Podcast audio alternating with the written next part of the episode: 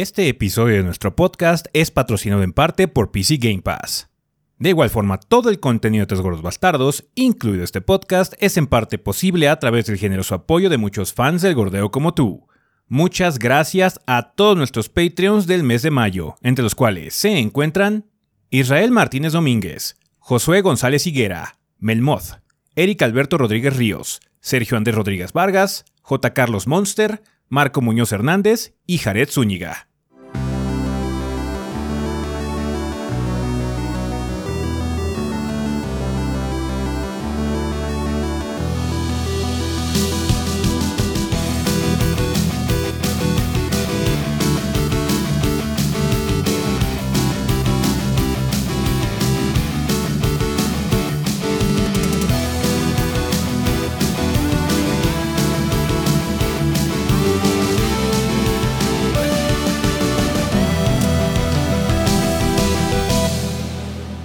Pedo banda? Sean bienvenidos al episodio 481 del podcast de los tres gordos bastardos. Yo soy su anfitrión Ezequiel y como ven aquí encuentro con el resto del elenco de los gordos, o sea Rafa y Adrián. A ver Rafa, si quieres empezamos contigo esta semana. ¿Qué anduviste haciendo en el mundo del gordeo? ¿Qué hubo banda? ¿Cómo están? Pues esta semana em, pues ha estado un poco eh, floja en cuanto a, a cosas eh, para reseñas grandes. No hay Como reseña grande en- en proceso ahorita, de hecho. En proceso no hay reseña grande en proceso, banda. Pero sí hay cosas que, que hacer. De hecho, hay un. hay em, algo que debemos desde hace rato. Ya les habíamos dicho la semana pasada que se estaba trabajando sobre él. Seguimos en eso. Entonces, sí, este, se está eh, trabajando sobre eso. He estado ahora sí dándole súper velocidad al Yabai, porque, a- a- bueno, a la serie más bien, que tenemos que haber visto ya para poder grabar próximamente el Yabai. Em, bueno, ya conocerán nuestra opinión después. Sí. Eh, y ah, por otro lado también a Trek to Yomi. Eh, por si no se enteraron, banda, el día de hoy que estamos grabando, o sea, viernes, el viernes salió eh, la mini reseña de este juego de Flying Wild Hog. Em, es un sólido 7. la neta. Eh, es- eh, así es como luce un 7 para mí. No está ideal, eh, siento que mecánicamente sí le hace falta varias que le limen las asperezas. Hubo muchas veces en las que sí sentía que estaba pegándole al aire, como que el combate no está lo suficientemente satisfactorio, pero visualmente sí es muy atractivo. Visualmente es, eh, ya saben, es como una película de Kurosawa, bastante eh, atractivo. Entonces, pues si les gusta ese tipo de cosas, eh, está bien. Está bien. Pues sí. Vale, eh, tú Adrián, ¿qué has andado haciendo? Pues esta semana estuve grabando algunas cosas extras. eh, también estuve. Pues tuve la oportunidad de probar el, el nuevo Crisis Event de Extraction. Se llama Nightmare Fog. De hecho, saqué un video el jueves, me parece. Está muy cabrón. Está muy difícil. Muy difícil. Si de por sí Extraction está difícil, este evento me venció. Este evento me venció por completo. Está muy puerco. Bueno, bueno, ahí está el video por si lo quieren checar. También eh, sigo jugando Dorf Romantic, que es este. Es un puzzler así como muy chill. Espero que la mini salga esta semana. Y algunas cosillas extras por ahí. Nada, nada muy particular. Como mencionó Rafa, no, ahorita no se está trabajando en reseña grande. Entonces, pues sí. En eso andamos. Vale, eh, pues yo lo que estaba haciendo es eh, probar algunas cosillas. eh, de hecho, tengo un, una especie de impresiones eh, esta semana que no sé si vaya a salir el mismo lunes o el martes, de algo bastante diferente. Ya, ya verán de qué se trata. Em, algo que no, usualmente no, no estoy muy acostumbrado a jugar. entonces, pero pues me tocó a mí porque, bueno, por circunstancias. Em, también, eh, pues jugando algunas cosillas. eh, de hecho, esta semana salió mini reseña de Switch Ports. eh, salió el, el miércoles, me parece. probando un poquito ya la versión de Switch de esta franquicia de, bueno, de ports con controles de movimiento. Bastante básico el paquete, pero bueno, cumple el objetivo. Entonces les, pido que chequen la mini reseña en caso de que estén interesados, banda, de comprar la versión Sports de Switch. Switch Sports es un juego completamente nuevo por si quieren checarlo. Y pues sí, de ahí en fuera eh, grabando algunas cosillas extras eh, para contenido que viene en el futuro, en unas semanillas. Y pues cuando tengo tiempo libre echar el final o algo así nada más, pero bueno, eso no es cosa del trabajo. Eh, sí, pues nada más es eso, banda. En cuanto a anuncios, pues bueno, un anuncio importante es eso, que tengan en cuenta que estamos ahorita en el break que les comentamos ya desde hace bastante tiempo de que no iba a haber reseñas grandes. Probablemente vayamos a regresar hasta el verano, verano, así ya junio, por ahí cuando lleguen los juegos de Nintendo, que ya ven que van a empezar a llegar algunas cosillas en verano de, esta compañía para el Switch. Probablemente sean las únicas eh, reseñas grandes que tengamos en esas épocas. Em, pero no tengan por seguro que estamos preparando algún contenido como sustituto. Vamos a utilizarlo para hacer algunas cosillas adicionales, cumplir algunas deudas y demás que tenemos por ahí, como menciona Rafa también. Em, con respecto a contenido, también ya debe haber salido el Yabai anime de, de, este, de Tokyo Godfathers. Una disculpa enorme por el retraso, banda. Sé que lo grabamos incluso desde el año pasado, fue finales de. Me parece que fue diciembre. Eh, pero había que cambiar algunas cosas con respecto a la edición de ese show. De hecho, el look es un poquito diferente. Voy a seguir adaptándolo. Eh, no acabé 100% contento con cómo quedó el episodio. Eh, por algunas cosillas que quizás ustedes no noten, pero bueno, yo las veo. Entonces voy a tratar de modificar algunas situaciones poco a poco. Entonces igual y ven que están medio experimentales los siguientes ya Eh, pero eh, en teoría ya todo es para hacer la edición mucho más rápida. De hecho, me tardé la mitad del tiempo que me tardó en editar un Yabai. Me tardé ahora en esta ocasión. Eh, precisamente porque cambiamos algunos procesos. Más que nada que sé que ustedes no lo notan. Quizás ni ustedes ni se den cuenta muchos de ustedes. Pero va a ayudar para que este show ya no se tarde tanto. Por lo menos en salir la repetición en YouTube. Porque era una de las cosas que me frenaba porque el Java hiciera mucho tiempo de edición. Eh, entonces fue por una idea que tuvimos de tratar de mejorar un poquito la calidad en su momento, eh, hacer las cosas un poquito más complicadas, pero bueno, es un arma de doble filo, desafortunadamente implica que, ni que tengas que invertirle un poco más de tiempo a esa edición. Vamos a tener que hacer, echarnos para atrás un poquito en esa situación y aunque se vea diferente, siento que se ve bien. Pero todavía puedo eh, cambiar un poquito la situación estética del show y probablemente siga mutando a lo largo de las siguientes ediciones. Como dice Rafa, ya deberíamos estar cerca de grabar el próximo. Todavía no tenemos una fecha programada. Yo creo que esta semana no va a ser. Entonces yo creo que probablemente sea la que sigue banda, así que eh, ténganlo en cuenta. También otra cosa que estuvimos platicando es que ya deberíamos pronto programar fecha para hacer por fin el maratón del Resident que debemos, el mínimo. Ah, sí. Todavía no tenemos fecha, pero ya, ya con Las emperador. Sí, las emperador limón. Ah, sí es cierto, se me había olvidado. Así es, yo, yo, es lo que más recuerdo porque el temor de volver a comerlas me, me persigue. Yo había comprado, yo ya había comprado mi, tenía mi este. Yo también tenía mi paquete ya listo, pero that's dead. Yo no voy a comer ese paquete. Sí, yo te iba a comprar un paquete, pero se lo comió Gris, entonces yo ya tendría que comprar otro. Eh,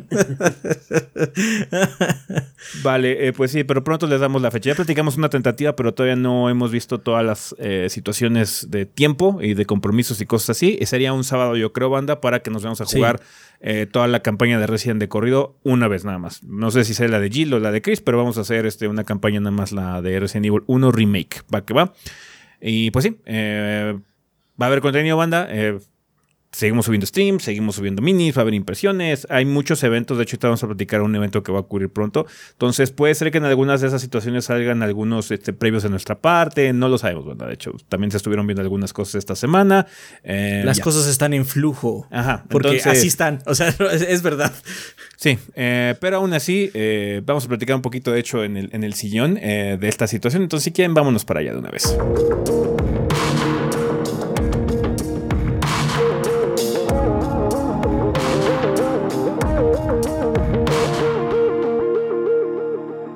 Y bueno, banda, pues ya estamos aquí iniciando el sillón eh, y como ha eh, ocurrido, bueno, va a ocurrir eh, de unos podcasts en adelante, vamos a empezarlo con algunas recomendaciones que tenemos de PC Game Pass, banda.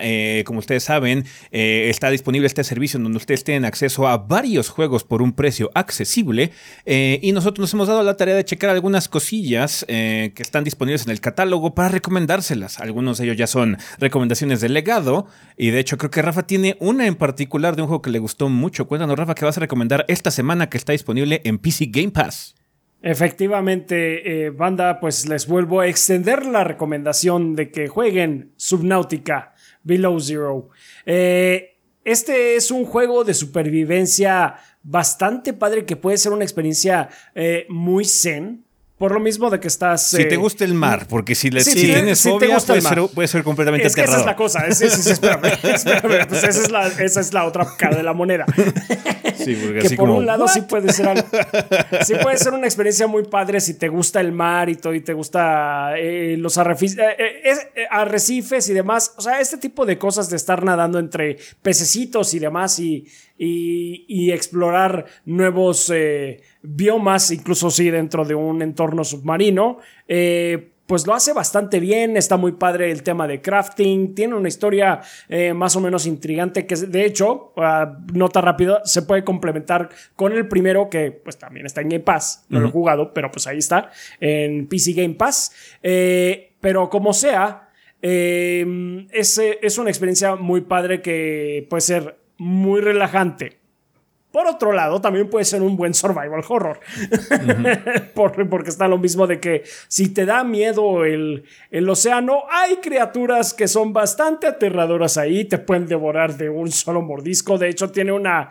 eh, si quieres básicamente estar estresado, si quieres jugar este juego para estresarte, puedes hacerlo porque tiene como que mucha eh, rango de modalidades. Hay uno en el que básicamente es supervivencia al extremo. Si te mueres ya estuvo, game over. Ajá. Vas desde el principio otra vez.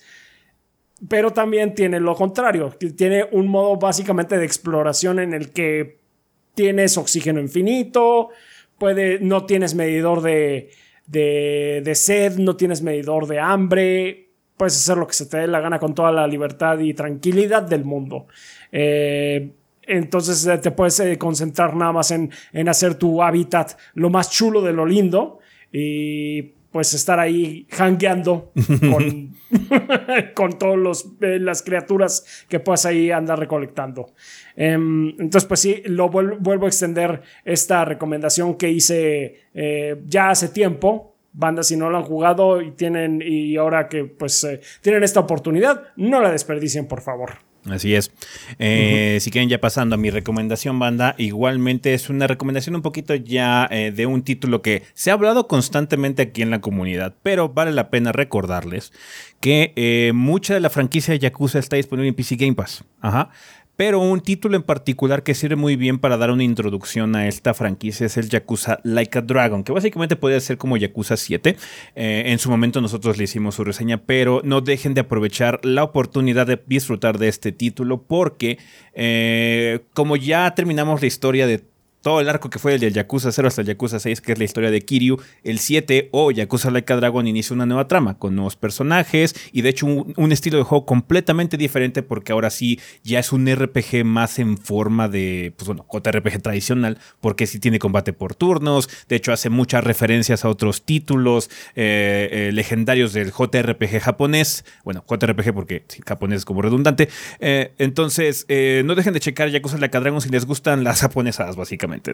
Eh, el el Ryoga, Ryoga Studio es un excelente trabajo para hacer una aventura muy divertida que habla también de algunos problemas sociales que hay en Japón también. A pesar de que es un juego sobre yakuzas y sobre crimen organizado y, cosas por el estilo, también tiene muchos comentarios sobre la sociedad japonesa, pero lo hace de una forma muy entretenida también. Entonces, si les gustan este tipo de situaciones, si les gusta eh, enamorarse de personajes, pasar mucho tiempo con ellos, eh, disfrutar de un ambiente muy bien desarrollado y denso, porque algo que tienen los mapas de la serie de, esta franquicia es que no son muy grandes, pero son muy densos, hay muchas cosas que hacer, que ir al karaoke, que muchos minijuegos, que eh, segmentos narrativos o secciones que tienen su propia narrativa que luego se vuelven más interesantes que la trama central. Eh, entonces, por favor, no dejen de checar Yakuza Like a Dragon, un excelente juego que hay que aprovechar que está en PC Game Pass. También hay muchos juegos de la, de la franquicia Yakuza eh, disponibles ahí, pero este en particular sirve muy bien para empezar porque es un borrón y cuenta nueva. Además de que eh, si les gusta esto de los JRPGs, pues este es como muy chusco porque hace como muchas referencias y muchas parodias a otros. La, la- la nueva, eh, el nuevo formato que le metieron a este, a este juego hace mucho referencias a cosas como Dragon Quest. De hecho, eh, Ichiban es muy fan, el protagonista de esos JRPGs viejitos. Entonces, por favor, no dejen de checarlo en PC Game Pass. Está bastante guay y se la van a pasar chido. Y muy probablemente con eso ya se queden adictos, se van a querer seguir jugando esta franquicia. Como muchos de ustedes nos han dicho constantemente, de que, oiga, es que empecé por este juego que recomendaron, ya me hice super fan y ya me jugué todos porque están disponibles en el PC Game Pass. Muy bien hecho. Perfecto. Adrián, ¿tú qué nos quieres recomendar esta semana? Pues esta semana les quiero recomendar Battletech. Eh, ustedes saben que me gustan mucho los mechas y también me gustan mucho los juegos de estrategia.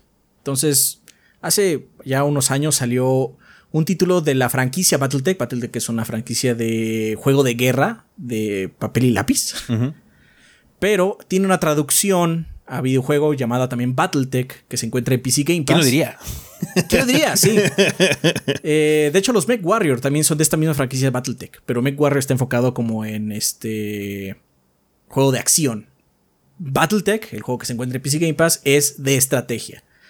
Entonces, pues tienes un escuadrón de mechas y este escuadrón tiene que básicamente pues vencer a los demás eh, vehículos o pues robots que se encuentren en el escenario, ¿no? Lo más interesante del asunto es que aparte de que tienes que manejar a tu escuadrón en las peleas, también tienes que manejar a tu grupo, porque tú tienes un grupo mercenario, el cual tiene que ir saltando de sector en sector en la galaxia para ir a encontrar nuevos trabajos, ayudar a el plot central que es sobre retomar un reino y pues básicamente mantenerlo a flote porque todo lo que haces cuesta cargar, tu, cargar tus mechs con ciertas armaduras, con ciertas armas, y todo eso cuesta dinero. Y, tienen salario también tus, tus mercenarios. Obviamente si tienes mercenarios muy buenos son más caros. Entonces eh, es un buen trabajo de básicamente andar malavariando los precios y lo que tienes, pero aparte tener las peleas. Porque generalmente estamos acostumbrados que los juegos de eh, estrategia tengan esta situación donde pues es una persona, ¿no? Entonces esta persona puede recibir daño, se le, puede, le, puede, le pueden hasta poner un brazo o lo que sea, pero cuenta como todo el cuerpo de la persona. Si, si a tu soldado le dan un golpe, se le baja una, una barra de vida y se acabó, ¿no? Para que no sea complicado de entender. Battletech no es así, es complicado. Tus robots tienen partes y entonces pueden lastimarle solo el pie y entonces caminan lento. O pueden perder el brazo y perder las armas que se encortaban en ese brazo. Aparte, para lastimarlos realmente tienen este coraza y tienen también la parte interna. Y para lastimar realmente tienes que lastimar la parte interna. Entonces es complicado. Es un juego complicado, pero es sumamente entretenido. Si les gustan los juegos de, de estrategia, especialmente porque no hay cobertura. ¿Cómo se pondría bajo cobertura un robot? ¿No? Entonces lo que haces es más bien meterte en un bosque. Y entonces es más difícil que te peguen. Hay franquicias que lo han intentado. O sea, yo sé. Pero este juego trata de ser un poco más serio, vamos a decir. Sí, sí, entonces aquí cómo funciona es que te tienes que, para meterte en cobertura te puedes meter en un bosque. Entonces en el bosque es más difícil que te peguen porque pues básicamente hay árboles alrededor tuyo, ¿no? Que pueden detener los disparos. Entonces está, está muy padre. O sea, Battletech 100% recomendado. En su momento, su momento creo que fue de mis recomendaciones del año y pues por favor, si, tiene, si tienen ánimos de algo así, está en PC Game Pass. Además de este, si le suena muy, muy, muy pesado, también está Fate Tactics. Fate Tactics también es un juego de estrategia. Fate Tactics. Pero se escribe Fate Tactics. Sí, sí para, que, para que lo encuentren. Nada más. O sea, sí, seguro se pronuncia Fate ah, Tactics, pero Fate Tactics para que lo encuentren. Se escribe Fate, Tactics. pero Fate Tactics, este. Es un juego igual de estrategia, pero tiene eh, otras sensibilidades. Es más parecido a algo como Final Fantasy Tactics Advance donde tienes un mundo colorido, con muchos personajes, una historia así de mágica, vamos a decir. No está tan fácil, no está tan complicado como Battletech, pero pues, como buen juego de estrategia tiene sus propios retos, ¿no? En este caso los retos son que tienes eh, personajes principales, pero también tienes pequeños ayudantes eh, que puedes mandar a la pelea y tienen ciertas habilidades. Y se centra mucho en hacer combos con tus personajes entre, entre todos ellos y usar cartas en el momento adecuado, cartas que te dan poderes. Fate Tactics es un juego de estrategia mucho más relajado, empieza mucho más tranquilo también y te va enseñando sus, habilidades, pero tiene un reparto de personajes súper divertido, tiene un estilo artístico pixel art muy reminiscente de esa época y pues una historia bonita, la verdad es que está bonita. Entonces, Dos grandes juegos de estrategia que pueden checar en PC Game Pass. No los dejen pasar. Así es, pues ya lo tienen banda, ya tienen que jugar esta semana si es que no conocían alguno de estos títulos. Eh, en mi caso, de hecho, yo les acabo de recomendar una franquicia entera que, que está bastante larga. Pero eh, por favor, no dejen de checar estos juegos en PC Game Pass. Es de las eh, cositas que estamos haciendo en estas ocasiones. Así vamos a empezar los sillones de unos podcasts para acá, para que ustedes tengan que jugar esta semana y qué mejor que esté en el catálogo de PC Game Pass.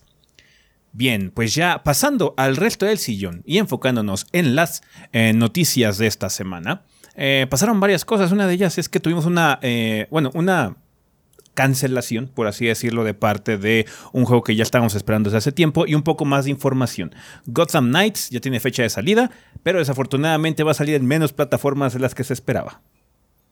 Así es. Cuéntanos, Rafa. Em, pues sí. Ah, pues eh, la gente de Warner sacó un video de gameplay en primera para eh, que viéramos un poco cómo va a estar, cómo se va a desarrollar el juego. Eh, ya sabíamos que íbamos a estar usando a los miembros de. a, los batiniños, básicamente. sí. ¿Batiqué? ¿Los batiqué? que entonces el video se enfoca en dos personajes que son Nightwing y, y Capucha Roja, Red Hood. Eh, para que veamos cómo van a ser diferentes uno de otro. Y pues sí, efectivamente, eh, eh, por lo menos en cuanto a cómo se desplazan por ciudad gótica y cómo pelean, sí hay una diferencia bastante marcada entre uno y otro. Porque Nightwing, Nightwing para moverse por, por, la ciudad usa mucho su, su glider em, para estar como que volando y Red Hood eh, tiene un salto mágico. Básicamente puede ir por el salto? Tiene, no, tiene salto infinito por el aire. Oh, wow. sí, básicamente que es así de ¿qué? ¿Por qué? Ah, bueno, es que cuando revivieron a Red Hood, ok, okay. está bien. Un mago lo hizo, no importa. sí. Entonces, va a tener un eh, sistema de mapa abierto donde vas a poder este, detener crímenes y llevar a cabo retos eh, ya sea solo en compañía de un amigo, porque de hecho eh, presentaron un gameplay tanto de Nightwing y Red Hood actuando por su cuenta como en conjunto. Ahí este, los dos luchando lado a lado. Eh, y pues esa es la otra cosa, que cada uno tiene su propio estilo de combate. Nightwing es pues, muy acrobático. Está como que rebota mucho por el escenario. Es un poquito como Batman en, en Arkham, en la serie de Arkham. Sí pero se siente todavía como que más eh, fluido este. Pues, tiene sentido, supongo, por, porque Ricardo Tapia era cirquero. Este, y Red Hood no, se anda con mamadas, él nomás les dispara a los enemigos con pistolas. Según esto, es munición no letal, seguro, ok. Este, pero sí, eso es lo que él hace. Eh, todo eso se veía bien hasta eh, dentro de todo eso. Ah, bueno, pues es un estilo como que Arkham se ve se ve bien, o sea, está bien, se me está antojando jugarlo.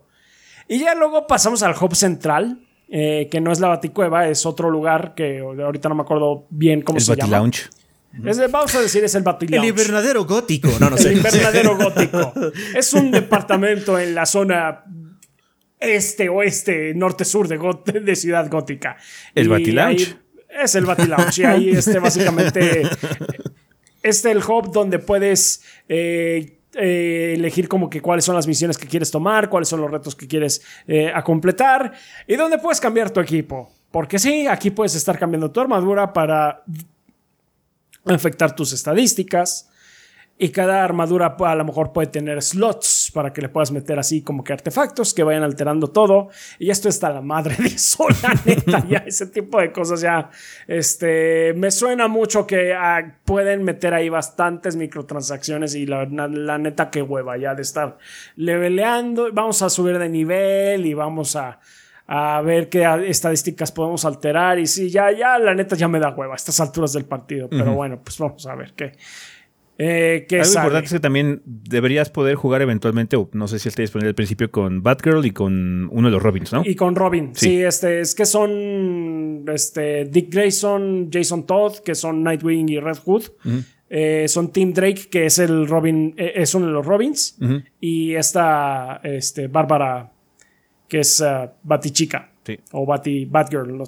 no sé si vaya a poderse eh, si se vayan a poder usar desde el inicio o nada más nos eh, mostraron a Night- Nightwing y Red Hood porque son los que tenían el mejor estado de, de desarrollo. Desarrollo, sí. Exactamente.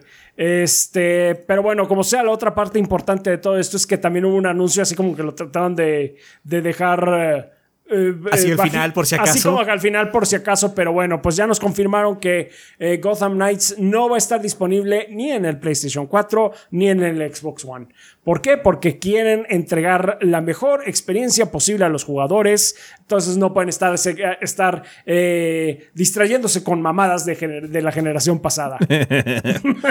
Entonces nada más va a salir para PlayStation 5, para Xbox Series XS y para PC.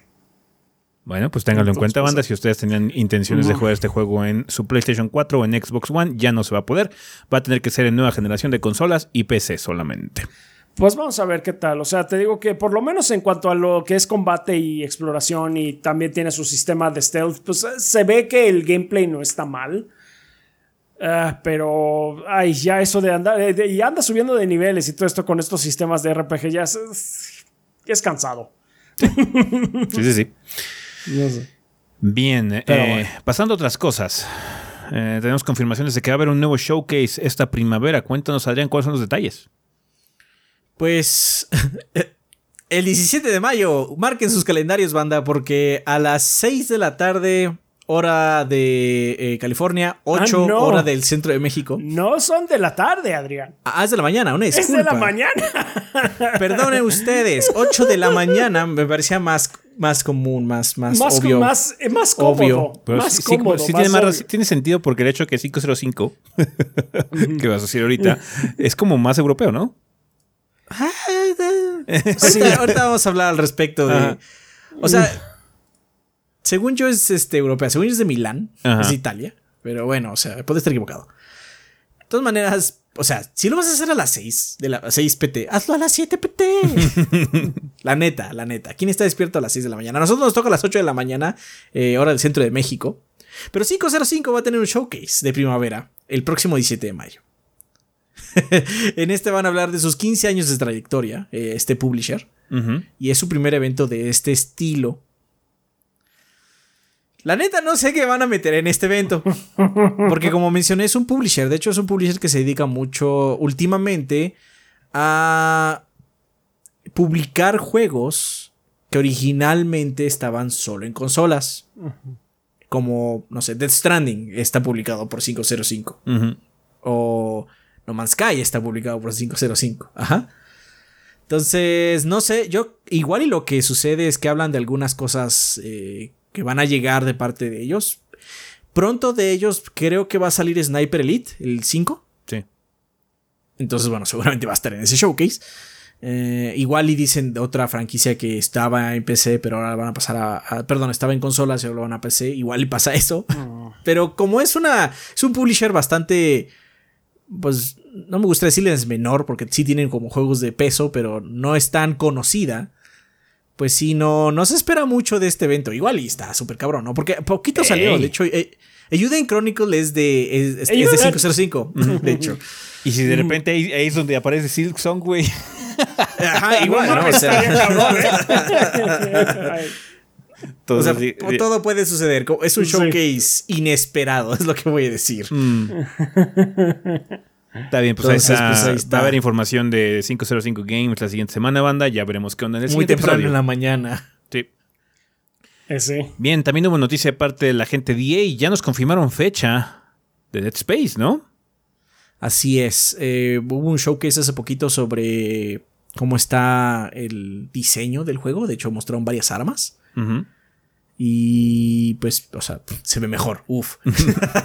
no me digas. Pero más importante aún, revelaron fecha de salida. Y el remake de Dead Space va a salir el 27 de enero del 2023 para el Xbox Series X y S, PC y PlayStation 5. Completamente next gen. Eh, completamente next gen. Como siempre, eh, como ustedes ya saben, está siendo desarrollado por EA Motive, los que hicieron Star Wars Squadrons. Y pues, o sea, se, se ve chulo. ¿Qué quieres que diga? Se ve bien. Sí. Se ve bien el remake. Vamos a ver realmente ya cuando lo juguemos qué tanto le cambiaron al gameplay, gameplay, ¿no? Sí. No falta mucho realmente, pero bueno, la ventaja del remake es que pues la historia ya está hecha y el mundo ya está hecho. tienes que hacerlo más bonito. Sí, o sea, estaba, estaba viendo un sentimiento que había como en internet que decían que no es como muy pronto para que haya un remake de Dead Space. Así como, dude, cuando hicieron el remake del primer Mario, no, había pasado menos tiempo. Sí. O sea, Sí, yo sé que tampoco ha pasado tanto tiempo, pero sí, ya pasaron unos años. o sea, ya pasaron más de. Más de 10 años. Sí, ya son más de 10 años. o sea, Dead Space el primero salió en 10 el años, sí. 2008. sí. 2018 cumplió 10 años. Ajá. Ya pasó. De hecho, hay varios, hay, varios, hay varios juegos que ya son pues, viejos realmente, ¿no? No, pues lo que dije en mi reseña de Switchport, así como no, no quiero espantarlos, banda, pero ya pasó 15 años desde que salió el Wii. Ah, yo dije algo, algo parecido en la de Rogue Legacy. Ah, sí. Y bueno, finalmente salió la secuela, válgame Dios, el otro salió hace casi nueve años. el primer Rogue Legacy salió hace casi nueve años. Válgame Yes. el cielo. Todos estamos envejeciendo, banda, y nos están dando Así es. Pero bueno, 27 de enero del 2023, buena fecha. eh, buen Buena juego, fecha, buena buen juego fecha. para empezar el año, la verdad. Va a haber quizás una segunda reseña de Dead Space de los gordos. Ah, güey, pues, por supuesto que sí, güey. Por supuesto que la va a ver. Está bien. ¿Sabes de qué no va a haber reseña este año? Sí, sí sé. Tengo el guion aquí. Sí, sí, sí. Aquí tengo el outline. Sé de que no va a haber reseña. Delay Watch llegó macizo esta temporada y dijo, ah, ah, ah, ah. Le dijo al tío Phil, no. Le dijo a Todd Howard, no. Le dijo al Kane, no. Porque Estuvo tanto Starfield como Redfall, que son em, juegos de first party de Microsoft que se esperaban muy eh, prominentemente este año, eh, Starfield de parte de Bethesda y Redfall de parte de Arkane, se pospusieron su salida para el 2023. De hecho, Starfield ya tenía acá una fecha acá bien chingona de que no, es que va a ser el el 11, 11, 22, 11, ¿no? 22, la chingada y todo. Ni madres. Ni madres. Nine. Nine. No hubo puerco nine. para esa boda, entonces ni modo, va a tener que ser hasta el año que entra. Bethesda puso un comunicado en Twitter que dice, hemos tomado la decisión de retrasar los lanzamientos de Redfall y Starfield a la primera mitad del 2023. Eh, los equipos Bueno, por lo menos no pusieron fecha. Sí, los equipos de Arkane Austin, o sea, Redfall y Bethesda Game Studios, o sea, Starfield, tienen ambiciones increíbles para sus juegos y queremos asegurarnos de que reciban la mejor y más pulida versión de los mismos. Aún así, espero. bueno, no sé. Yo, ten- yo tengo la expectativa de que Starfield va a salir con un chingo de box, porque tal es de Pues, Bethesda, güey. Porque sí, es un De trade de Bethesda. hace varios podcasts mencionamos que nuestra preocupación más grande de Starfield no es que el juego no esté divertido. Mm. Bethesda hace juegos divertidos. sino que ya, o sea, se sienta un juego pulido, pulido, ¿no? Y bueno, por lo menos el retraso Sí. va en esas aras, Esa ¿no? tiene esa intención. Igual y ahora con el hecho de que ya son parte de los Microsoft Game Studios, eh, pues hay como una situación de, oye, pues como que le falta pulirlo le más, falta, ¿no? ajá, le falta, ¿no? Es que sí, a nosotros, a nosotros personalmente sí nos, sí nos gastó mucho Fallout 76. Sí. Bien cabrón. Bien, bien, O sea, fue así bien, como, bien, ¿qué cabrón. pasó aquí? Sí. Ajá, pues Fallout 4 todavía tuvo sus bronquillas, pero nos gustó el juego con todo. Todo. pero, pero pasa, la, ne- Ajá, la neta pero es que ya el no es 76 mal sí juego nos como quebró, sí nos quebró, así como, ¿qué es esto? Entonces, bueno, ojalá Starfield por lo menos sí vuelva a subir un poco la calidad, ¿no? Sí.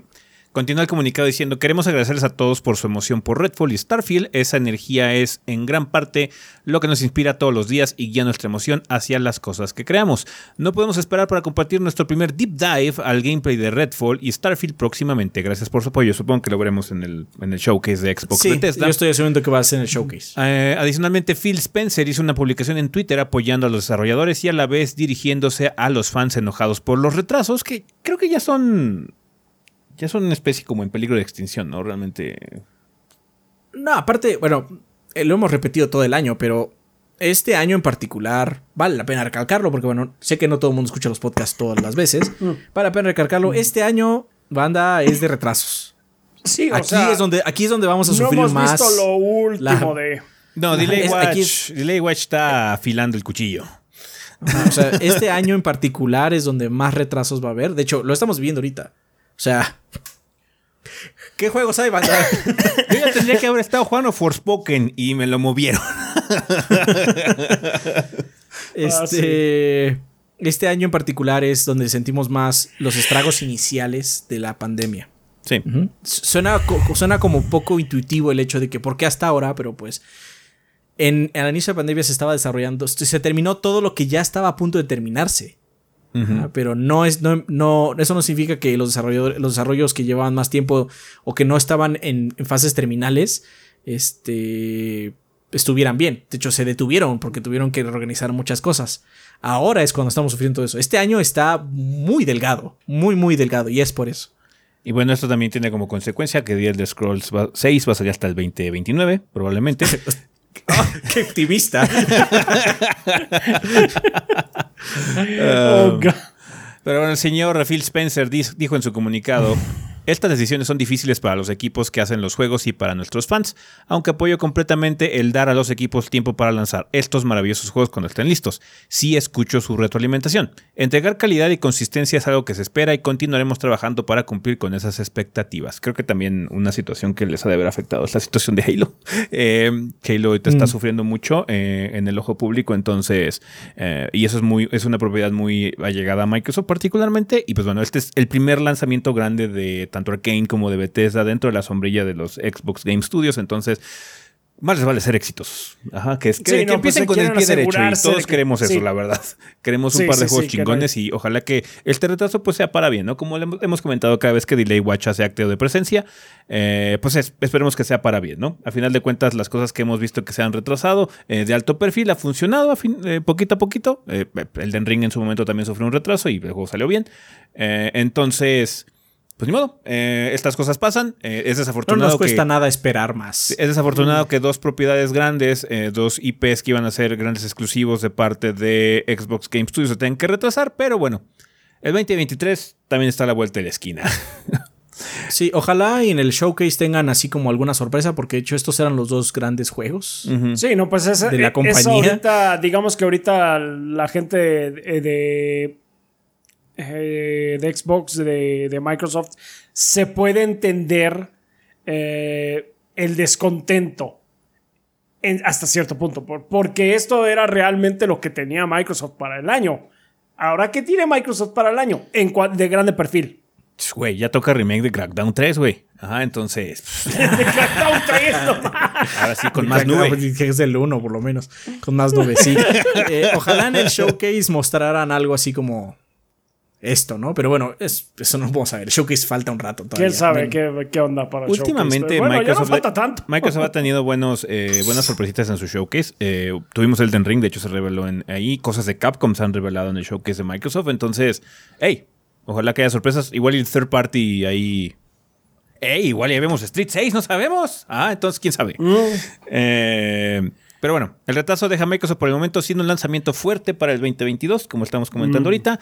Esperemos ver ahorita en el showcase de Xbox Bethesda algo que pueda llenar un poquito el hambre que se va a generar de pues, juegos de alto perfil de parte de los Xbox Game Studios. Mm. Y pues bueno, a estar al pendiente de lo que salga en cuanto a comunicados. Bien, eh, hablando de remakes, eh, Alan Wake Remaster eh, va a llegar al Switch. Rafa, cuéntanos los detalles. Pues sí, resulta que anticipándose al 12 aniversario del lanzamiento de Alan Wake, ya 12 años también. seguimos con estos eh, golpes de realidad de que ya estamos viejos. Eh, Remedy Entertainment, eh, con su director creativo Sam Lake, ya anunciaron que Alan Wake Remastered va a llegar también al Switch. comenta Remedy Entertainment en una declaración a la prensa que el juego será lanzado digitalmente, nada más pero va a correr nativamente en el hardware. Entonces no es un lanzamiento que vaya a ser nube, va a correr en el Switch. Y pues, o sea, es un juego de. De, la época del Xbox 360. O sea, debería de correr bien. Como Kingdom Hearts. 10 que es el Play 2, no del 360, es el Play 2, pero bueno. Eh, se va a anunciar la fecha de la salida en meses venideros cuando ya esté más cerca el día de lanzamiento. Entonces todavía, nada más sabemos que vaya a llegar al Switch cuando todavía no sabemos eh, puntualmente, pero, pues, pero ahí está. Eh, adicionalmente a todo esto también ahora sí que pues Alan Wake 2 bueno, y lo que dijeron es todavía no tenemos gran cosa que mostrarles. Eh, está, sigue programado para el año. Todavía lo estamos cocinando, sigue programado para el año entrante, pero vamos, vamos por un buen camino, pero no podemos mostrar nada del título en verano. Eh, dijo Lake que ah, crear un demo apropiado y pulido toma mucho tiempo y toma esfuerzo. Y ahorita estamos encarrerados, vamos, vamos con buen ímpetu y pues no queremos distraernos con ese tipo de cosas ahorita. Así más o menos fue eh, verbatim lo que dijo. Eh, tenemos buen impulso y queremos asegurarnos que estamos creando el primer y mejor juego de survival horror de Remedy. Ahí está, nada más lo único que tuvo para compartir respecto a Alan Wake 2 fueron unas imágenes de arte concepto. Y pues ya estuvo. Y bueno, nada más con la confirmación de que los derechos para la serie de Alan Wake de televisión que se anunció en el 2018 ya los compró AMC Networks. Uh, qué importante. ¿Sí? Perdón. I don't know, no sé quiénes son, pero bueno, ahí está. Dice, todavía falta mucho para que sea una realidad, pero estamos emocionados por lo menos de este reciente desarrollo. Ok. y, van a, y, van a explicar la historia de del juego, pero desde la perspectiva de la serie de televisión, o van a hacer lo que quieran con la propiedad? No. nada, ninguna. Nada, nada. sí, pues sí, pues bueno, ahí esas son las noticias de parte de Remedy Entertainment y Alan Wake. Nativo. Eso es bueno. Mm. Claro, es un juego, es un juego de la era del 360. Tampoco, tampoco es un este.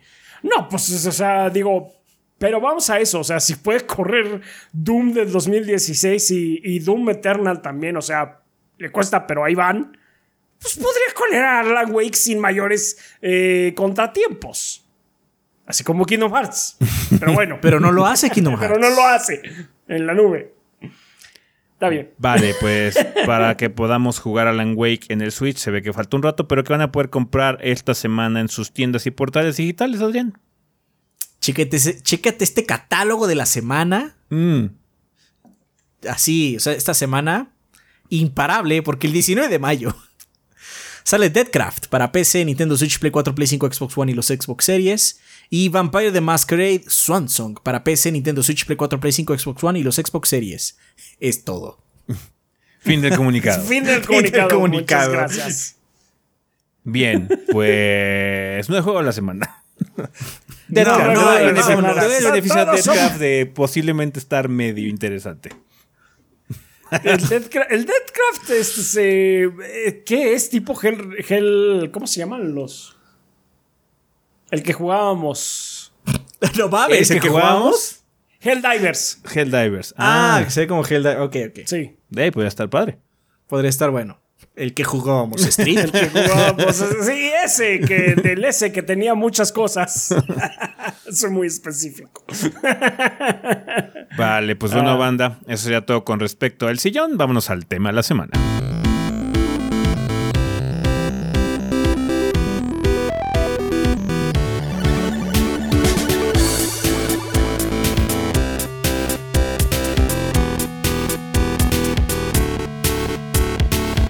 Muy bien, Manta, pues ya estamos aquí en el tema de la semana. Vamos a empezarlo como ya es costumbre con la vida después del podcast. En este caso sería episodio 480. Square Enix le dice adiós a Tomb Raider y Deus Ex. Cuéntanos, Rafa, ¿qué nos mandó la banda?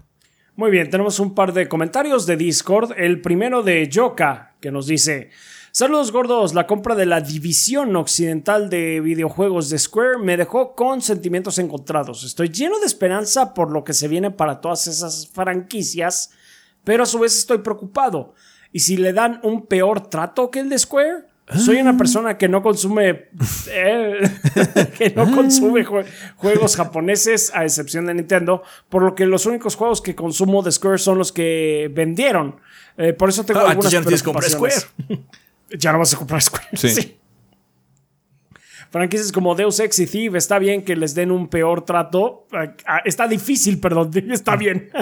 sí, eso me vale madre. No, está difícil que les den un peor trato, pero la que más me preocupan son Tomb Raider y Marvel. Guardianes fue un gran juego y me pregunto si podrán renovar la franquicia o ah, no, no, no. Marvel, la propiedad tiene Square. Porque ellos hicieron el trato. Sí. Embrace Studio tendría que ser un nuevo trato con Marvel, ¿eh? Sí, sí, sí. Nada más lo dejo ahí. Nada más lo dejamos ahí. Básicamente los dos eh. títulos son one-offs en el sentido de que este tenemos esta licencia básicamente ahorita y se va a crear un juego que es un contrato entre Square y esta compañía y Square utilizó sus recursos humanos, que en este caso sería el estudio de Crystal Dynamics, eh, para poder, este, o, hay, o dos en su caso, para poder crear el juego, pero esas dos propiedades van a estar extrañas. Lo, lo más interesante es ver qué va a pasar con el juego de servicio, de- en este caso el de Marvel, qué es lo que va a ocurrir con él. Porque pues, Guardianes lo es, un van a juego, cerrar. es un juego de aventuras que pues ya acabó. O sea, simplemente es un juego que está ahí disponible, se compra, se vende y la chingada, ¿no? Y ya, ahí estuvo. Pues sí. Guardianes fue un gran juego y me pregunto si podrán renovar la franquicia o si solo será cosa de un juego y Tomb Raider. Espero que continúen con una nueva trilogía, ya que lo que hicieron con la trilogía fue un excelente trabajo. Se cuidan gordos. Ya se está trabajando en un juego. De hecho, en, en el showcase de Epic eh, se comentó, se confirmó que se está trabajando en un nuevo juego de Tomb Raider eh, con el Unreal Engine 5. Entonces, Y eso sí lo van a seguir haciendo. eso sí lo siguen ya- haciendo ya porque ya la propiedad, la de Tomb Raider, sí es de Embracer Group. Pues ahí está. Bueno, Joker, pues ojalá que salga bien las cosas para que no te preocupes. Que todo salga bien. Así es. Adam GX nos dice, eh, buenas gorditos y banda, la venta de Square a Embracer Group me llegó de sorpresa, pero entre más lo pienso, más positivo lo veo. Como bien dijo ese, puede que haya sido un ladrillo para ambas partes. Eh, sin embargo, he sabido de muchas personas que a raíz de la venta ya se están haciendo conjeturas sacadas de proporción. Por ejemplo, que van a revivir Thief cuando el último que salió no tuvo tantas ventas, no tuvo ventas destacables. Que van a revivir Thief a menos de que no hay comunicado al respecto. Mm, sí. O sea, a obviamente la eh, uno no compra algo y no lo usa, ¿no? ¿Sí? Sí, O sea, la franquicia sí Eh, tiene potencial. sí. Eh, porque también el otro no le fue bien porque el juego estaba medio malo. Sí, sí, no, es, no aclarar, es nada más por la aclarar. franquicia. No es nada más por la aclarar. franquicia. Este, pero, eh, o sea, es como obvio pensar que van a hacer algo con estas franquicias que van a comprar, pero el problema es que ti- tienen muchas franquicias y hay algunas más importantes que Thief. Pero sí, la, yo también vi esas pinches comunicaciones. Van a revivir todas estas franquicias, así como todas, todas esas, todas. no mames, ¿de qué estás hablando? No va, no va a ser rápido, ¿eh? Así, come on. Pero bueno, el problema es que también vivimos en esta situación este, donde el clickbait eh, es muy agresivo en internet porque pues es lo que más genera vistas. No, no, es, no, es, no es una opinión, es una estadística. y entonces es más atractivo hacer una nota como Embracer Studio compró Square Enix. Thief. Deus Ex. Podría- sí, podría Re- revivir Tomb Raider, Deus Ex reboots, y Tomb o va a regresar Legacy of Sí. Kain porque bla bla bla. Eso es clickbait. Sí. Pues sí. Eh, o que van a traer entregas nuevas de Legacy of Kane. ¿Kane? No, sí es Kane. Kane. Eh, estando las anteriores tan accesibles y aún no son un hitazo. Las anteriores no están tan accesibles, te diré. Pero bueno. Hasta gente que asegura que van a rebootear. Bueno, no todas. ah. Hasta gente que asegura que van a rebootear Tomb Raider como si fuese, fuera a cortarse el pelo después de terminar una relación para cerrar ciclos. No, ya están trabajando en el juego de Tomb Raider. Sí, en un Ah, nuevo bueno, juego. eso sí dijeron.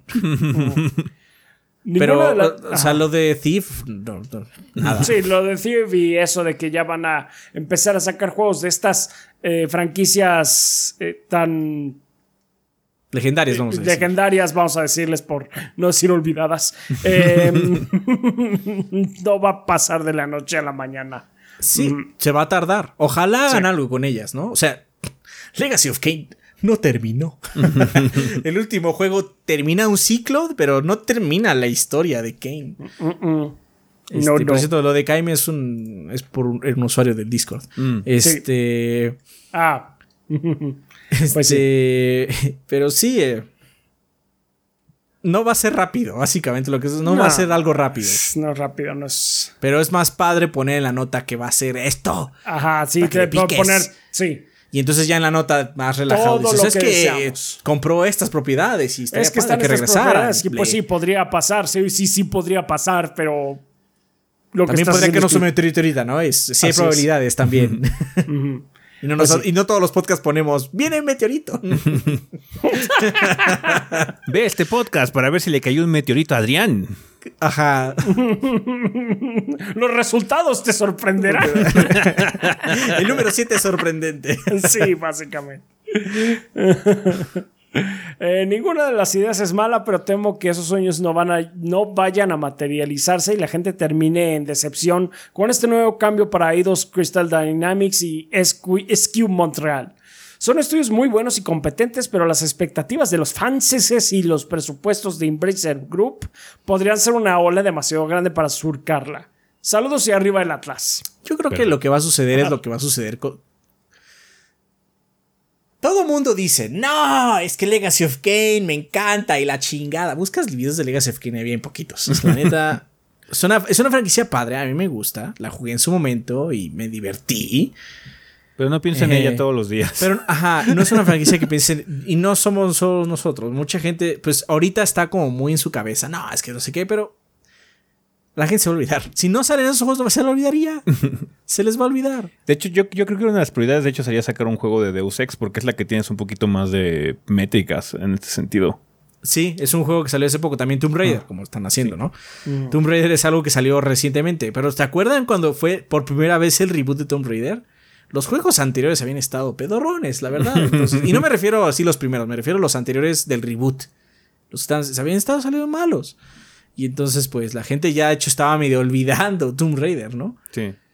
Si no pasa nada, la gente lo va a olvidar. Obviamente va a haber un sector, pues en Reddit, que van a estar ahí cada mes diciendo, y ya va a salir, y ya va a salir. Eso, eso siempre, siempre va a haber gente así, pero así en el, en, en el consciente colectivo va a ser, ya no me acordaba.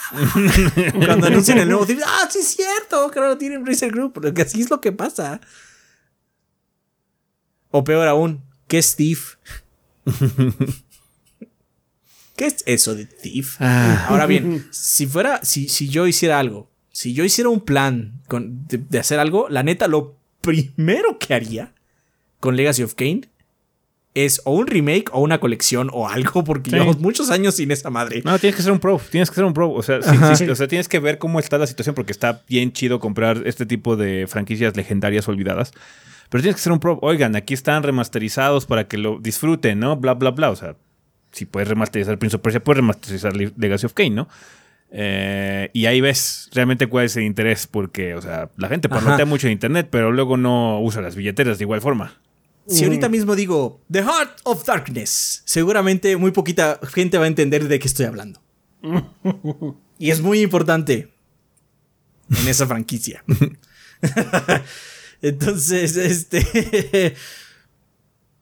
No, o sea, es que es una franquicia súper muerta. La neta está súper muerta. O sea, es, es- es como Sly Cooper. Y Sly Cooper se Sly. hicieron un pro Y es la hicieron un pro y no le y valió verga. Vale. Me dieron ganas de jugar Blood Omen. Ah, de hecho, ese juego es difícil de jugar, ¿no? Porque es Play 1. Y creo ¿Blood que no salió en PC. Que sí, el primer Legacy of Kane. El primer primer Legacy of Kane, porque Blood Omen creo que ya es Play 2, ¿no? Mm, No, es que el primer Legacy No, of Kane no, no. A ver, a ver, Legacy of Kane, el primerito donde usas a Kane, sí es de Play 1. Soul River, después que Ajá, creo que es es la escuela, Play es 1 no, todavía. Play 1 todavía. Soul River 2 ya es de Play Sí, 2. es Play 2. Ese, Sí. ese a mí no me. Soul River 2 a mí no me gusta. Fue de los primeritos juegos de Play 2. Está, está moviéndole. Está, está- o sea, que el primer- el primer tiene juego- pretexto de estar feo. El primer juego se llama Blood Omen Sí. Legacy of Kane. Por eso le digo yo Blood Omen. Ya, ya, ya. Sí, Ya. porque yo, Luego yo, va- yo el Blood Omen que me acuerdo es el segundo Blood Omen. El 2. Ujú. que eh, está como ah, salió salió en el Play 2 ese también salió en Play Sí. 2 y Ajá. en el Xbox original pero el primer Blood Omen el primer Blood Omen es del Play 1 y solo del Play 1 no tiene PC ports ni nada Está estuve complicado bueno según yo o sea puede estar equivocado no Ey, No, igual- ese igual sí. juego Mira, está si, bien, si no está está perdido en el sillón del sótano de Square el código fuente como con Final 8, pues igual sí se puede. Igu- Igual podrían hacerlo.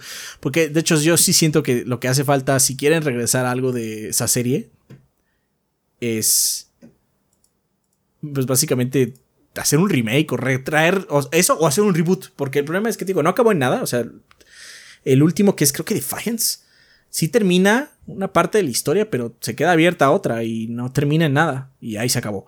Este... Y de Sí, eso hace muchos años. Ahor- Ahorita voy a ver, porque creo que sí hay un de, de, de- de Legacy of Kane. Que sí hay una especie de port. Pero Vale. bueno, ahorita te digo. Bien, pues bueno, banda, vamos a pasar al tema de esta semana, eh, que en esta ocasión lo vamos a utilizar para una consulta. Ya ven que de vez en cuando, cuando queremos implementar o queremos ver si implementamos algún tipo de cambio para el proyecto, nos gusta platicárselos aquí en tema de la semana, utilizar esta sección del podcast para ver su opinión, para que no nada más hagamos una encuesta, podemos hacer una encuesta si quieren en el canal de YouTube, pero eh, nos gustaría también que nos dijeran con palabras qué es lo que piensan de la situación. Bien. Eh, probablemente muchos de ustedes hayan enterado eh, de que hay ciertos rumores ahorita en Twitch eh, con la situación de que va a haber algunos cambios en la relación que va a tener Twitch con los partners que streamean ahí, básicamente, ¿no? Que en ese caso también seríamos nosotros. Em, por lo mismo, nosotros no estamos conscientes de esta situación, no nos hemos enterado de nada, ni sabemos información ni nada. Lo que estamos, por lo mismo surgió una duda o mucha conversación sobre respecto a cuál va a ser el futuro de Twitch. Nos está como replanteando uno esta situación, el Internet en general. Em, y muchos de ustedes nos han preguntado o han tenido como una pues, intriga de saber si vamos a quedarnos ahí, si nos vamos a mover. Eso, en primer lugar, todavía no sabemos mucho de la situación real de qué es lo que va a ocurrir, ¿no? Porque todo lo que ha ocurrido o todo lo que se ha mencionado son rumores. Eh, para la gente que no está enterada, eh, la situación es que van a cambiar un poquito la... Eh, supuestamente, es una filtración, supuestamente no está confirmado, de que si los rumores son ciertos, eh, cambiaría la dinámica de la repartición de ganancias básicamente entre streamers y la compañía, entre Twitch. Y sería en detrimento para los streamers, sería que los streamers ganarían menos, ¿no?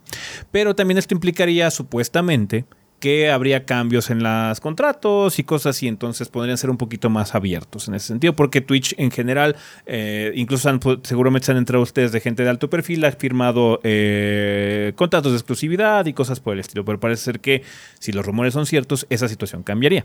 Entonces mucha gente nos ha estado preguntando si nos cambiaríamos a otra plataforma, si seguiríamos ahí en Twitch y todo este tipo, de situaciones. Pues bueno, sabemos que les genera cierto pues, desconcierto y les, intriga saber qué es lo que va a ocurrir, porque pues bueno, mucha gente se preocupa a veces en demasía, ¿no? Pero eh, les podemos confirmar que ahorita la situación es bastante estable, no, no, nos hemos enterado de nada, pero no por eso queremos dejar de eh, explorar otras avenidas. Ajá empezar a dar algunos pasos en caso de que llegue a ocurrir pues, el peor escenario, ¿no? Que no es necesariamente lo que va a ocurrir, pero podría llegar a pasar. Entonces, eh, la situación más obvia para nosotros en caso de que haya un cambio eventual es que eh, nuestra situación en Twitch cambie y por lo mismo podamos hacer streams ya en otras plataformas. Mucha gente sugirió así como, no, pues es que Facebook, no es que TikTok y todo tipo de Facebook no. Facebook no, Facebook nunca. Ajá. Eh, la verdad es una plataforma que odiamos con mucho. O sea, no, aparte, o sea, mira, ahorita nuestra página de Facebook tiene un copyright claim o lo más cercano de eso Ajá.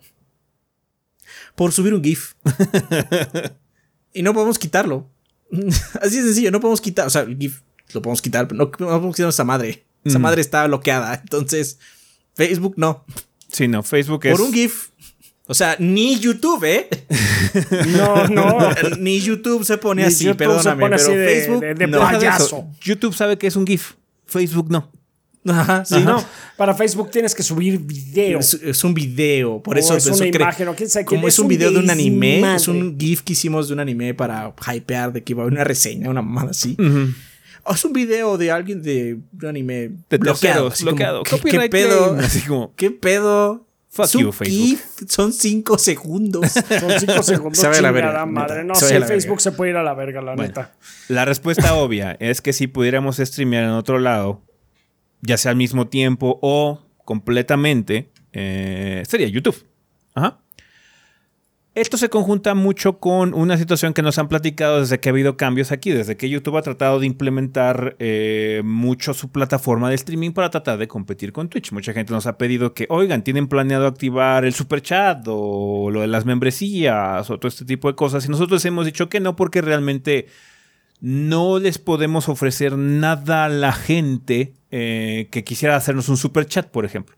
Lo más que podríamos hacer es que usaran su super chat o sus emoticones o lo que fuera que les diéramos durante los estrenos de la reseña. Ya ven que los estrenamos y es como un stream en vivo. Ajá.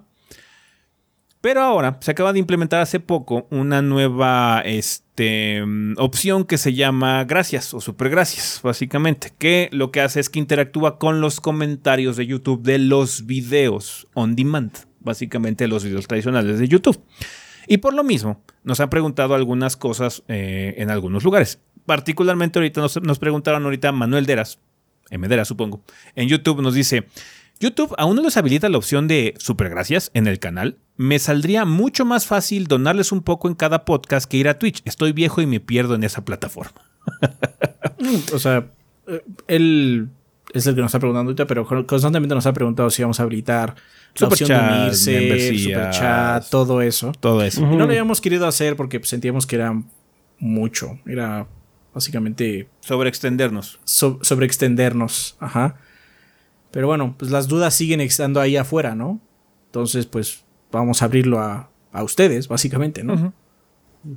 Ahorita como que está, parece ser que vamos a estar en un punto probablemente de fluctuación de la situación de servicios y plataformas para pues hacer lo que nosotros hacemos, ¿no? O sea, esto de streamear juegos o subir contenido en internet, pues tienes que estar constantemente viendo en dónde realmente vale la pena subir, ¿no? O sea, lo hemos intentado en varias plataformas en su momento hace muchos años, recuerdan que subíamos una plataforma que se llamaba Blip, por ejemplo porque daba muy buenas oportunidades para los creadores de contenido, pero pues, bueno, desafortunadamente puede ser que el plan de negocios no jaló y pues YouTube siguió siendo el, el, aspecto dominante.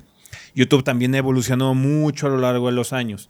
Nosotros también dentro de YouTube hemos evolucionado. Originalmente estábamos con Machinima, luego tuvimos otra MSN, ahorita no tenemos nada, ahora somos completamente eh, a merced del algoritmo de YouTube que ha tenido sus beneficios y sus detrimentos.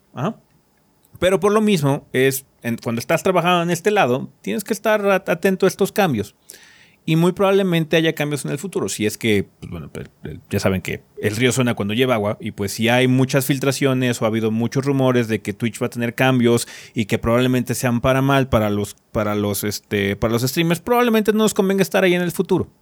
Entonces, lo que queremos ver con ustedes es consultar si podemos dar esos pasos. A ustedes les haría buena idea dar esos pasos y empezar a abrir un poquito con esta situación de las supergracias, que básicamente es ustedes donan alguna cantidad y de alguna forma resaltan su comentario en el video.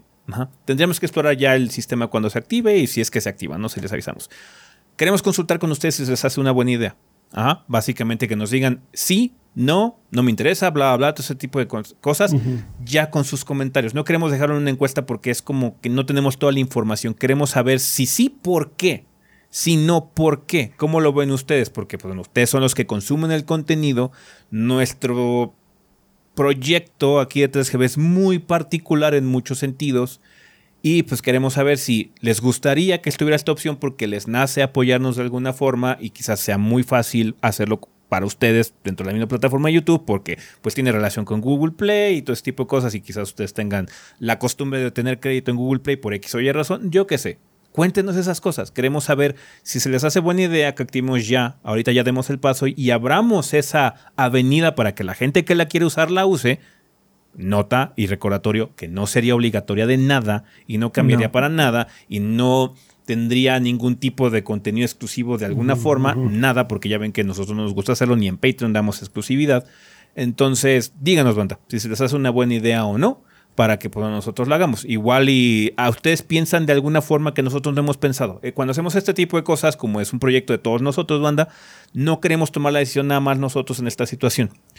Hemos estado muy renuentes precisamente por lo que dijo Adrián, de que no queremos sobreextendernos, ya tenemos el Patreon, ya nos pueden apoyar a través de Twitch, entonces sentimos que ahorita son plataformas suficientes para que ustedes, si les nace, nos apoyen de alguna forma. Pero si quieren hacerlo también en YouTube y que ya utilicemos esta eh, opción que ya está más enfocada en los videos on demand, en los videos tradicionales de YouTube, que pues, de hecho eso subimos un chingo de contenido eh, aquí en YouTube, eh, pues díganos, ¿no? si quieren que la activemos, ¿no? y pues también sus razones para que podamos ver qué es lo que ustedes piensan, en general su perspectiva, ¿no? Porque pues, también igual y nosotros estamos cerrados y dimos hablarlo hace mucho tiempo, no sé. Ah, cuéntenos, banda, este, por favor, queremos usar este tema la semana precisamente para esta situación. Y pues el, resumen para la gente que no es como muy tech savvy, que no, no, lo sabe mucho o no está muy enterada, es que digo, esta, esta opción que se tiene ya se habilitó. De hecho, nuestro canal nos llegó un mensaje de parte de YouTube diciendo que nuestro canal cumple con los requisitos. Podríamos activarla hoy si quisiéramos, básicamente. Pero no hemos querido hacerlo precisamente porque queremos saber su opinión. Y como nos han llegado algunas dudas, y de hecho ahorita nos llegó una pregunta eh, de parte de Mederas, eh, pues decimos, ¿sabes qué? Vamos a hacer ya la consulta, ¿no? Está esta situación de Twitch, no sabemos qué depara el futuro, igual y vale la pena empezar a sembrar algunas semillas en YouTube diferentes en cuanto a streaming, eh, porque de hecho si activamos super, super gracias, también se va a activar super chat, me parece. Ajá. Que se puede no usarlo. No lo usen, ni siquiera lo piensen, porque realmente no vamos a streamear en YouTube. No podemos streamear en YouTube. No por el momento. No por el momento. Sí. Pero si esa situación las cosas llega a cambiar, pues ya veremos. Si esa situación llega a cambiar, pues con todo gusto podemos streamar en YouTube también al mismo tiempo. Se puede. podemos hacer streaming en Twitch y en YouTube al mismo tiempo. Tenemos la tecnología, pero cuando uno se vuelve partner en Twitch, pues tiene contrato ahí. Ajá, hay un contrato ahí. Y nosotros ahorita tenemos hecho y pues no hemos querido cambiarlo porque en Twitch nos ha ido particularmente bien. Hemos sido muy bien recibidos por la plataforma. La gente de Twitch, los seres humanos como tal de Twitch nos han tratado bien. Le han dado oportunidades al proyecto bastante interesantes. Ha mandado a Rafa 3, ajá, cuando había tres. existía. Ajá, entonces eh, hemos estado muy contentos ahí. Pero pues las cosas fluctúan. Ajá. Como todo en la industria de todas las industrias, básicamente. Em, entonces, queremos ver si ustedes creen que es una buena idea ya abrir esa avenida también. Que la va a usar quien la quiera usar. Si no la quieren usar, no va a cambiar nada para ustedes, banda. Todo va a seguir exactamente igual. Pero, eh, pues bueno, la gente que tenga esa eh, noción, eh, pues bueno, si la quiere utilizar, díganos si quieren que la abramos o no. Básicamente lo que ocurre es que si activamos el, el, super gracias, la gente de alguna forma nos podría apoyar de forma monetaria y podrían resaltar su comentario en los videos de YouTube, ¿no? Eh, de alguna forma. Tenemos que explorar bien la situación. No lo hemos analizado por completo porque como no lo hemos activado no sabemos así como todos los dimes y diretes.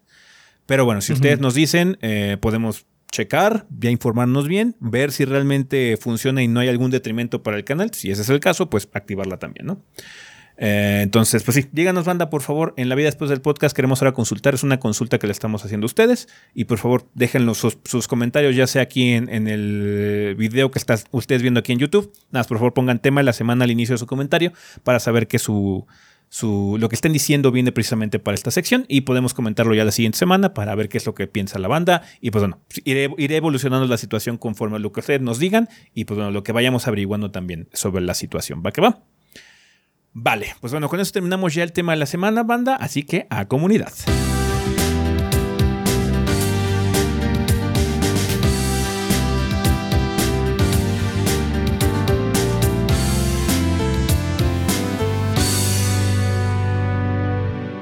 Muy bien, ya estamos aquí en la sección de comunidad, que como ustedes saben siempre es un excelente momento para agradecerle a los patrocinadores oficiales del podcast.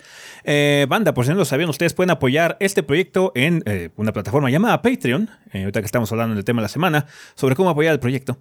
si ustedes entran a patreon.com diagonal 3 gordos ustedes pueden ver cómo pueden apoyar a este proyecto con cantidades tan manejables como un dólar al mes. con ese dolarcito ustedes nos ayudan para que continuemos con nuestras actividades. De hecho, ya Adrián y Rafa viven del proyecto gracias a ese esfuerzo, banda. Así que muchísimas gracias por todo lo que hacen. Y ahorita vamos a agradecerle a toda la gente que se anima a apoyarnos, pero lo hace con 20 dólares o más. Así que muchísimas gracias a toda la gente que lo haga. Nuestros Lord Bombones, Rafa, quien patrocina el podcast durante el mes de mayo.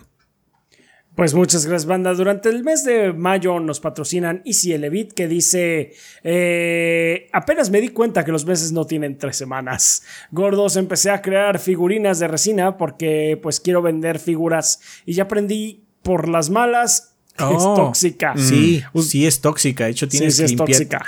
Tienes que, la resina, tienes que, cuando sale el molde, lo tienes que tirar en alcohol. Ah, bueno, hay resinas que no es necesario eso, pero aparte tienes que, tienes que curarlas con luz ultravioleta también, ya sea con alguna caja especial o sacándolas al sol, ¿no? Pero sí tienes que hacer como muchas cosas, aparte de nada más acá, ¡ah, yo tengo mi figurita! Espero estés bien. Sí. Pues sí, esperemos que estés bien. Dice, ah, pues pregunta que ustedes que si nosotros tenemos algo de resina y qué buscan cuando compran un monito.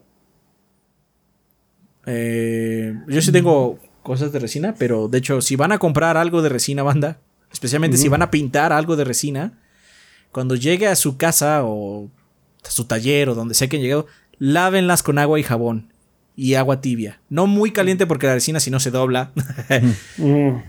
Pero sí, eh, lávenlas con agua y jabón, porque como menciona eh, el Levit, es tóxica Y lo que hace el agua y jabón, apar- aparte de todo el proceso de curación que antes, a veces queda encima algo que no, no se curó.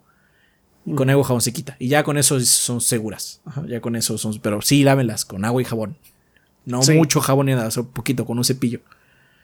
Obviamente, Sí. si es una figura muy chiquita para pintar, pues con un cepillo de dientes en vez de un cepillo enorme, pues la van a romper, si no. Pero sí tengan cuidado, la resina es tóxica. Así es. Ah, ¿Y de, de qué buscamos cuando compramos un monito?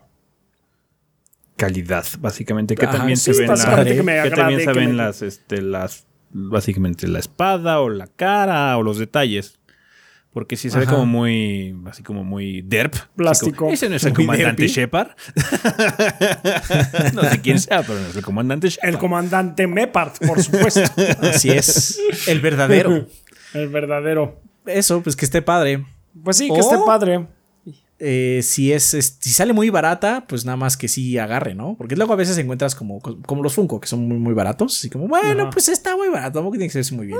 Cuesta Pero 150 me, me pesos. gusta, me gusta cómo se ve, digamos. Así es. Ajá, Pero bueno, Pues si ya sí. vas a soltar un buen varo, pues eso. Y muy importante también, si compran sus figuras en alguna en algún evento, no en una tienda o en- lo piden en línea, sino en algún evento, ya saben, ¿no? Este, de esos que ponen en, en un centro de convenciones. Asegúrense que sus figuras vengan completas.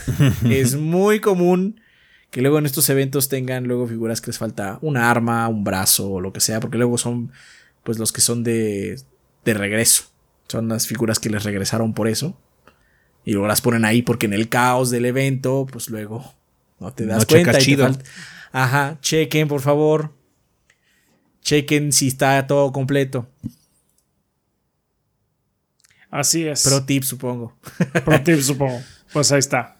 Eh, yo por mi parte no, no tengo nada de, de resina.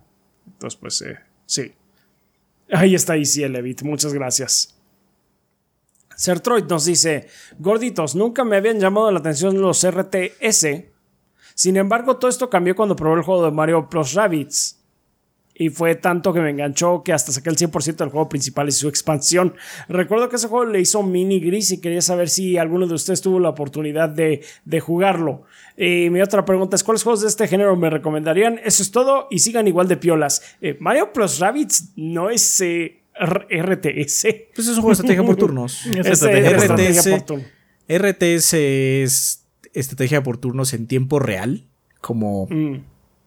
Eh, Age of Empires es RTS. Sí, RTS Sí, es, digamos, este, no, pero no es real. turnos. La palabra clave aquí que no tiene que ser es turnos. Es real time strategy, o sea, tiempo real. Así es. Real Time Strategy. Ajá. Entonces, Mario no Plus es, Rabbids no es RTS. no es RTS Mario Plus Rabbids, pero pues sí, es de estrategia, es de estrategia por turnos. Sí. Em, Pues yo te puedo recomendar bueno, dos que recomendé hace ratito.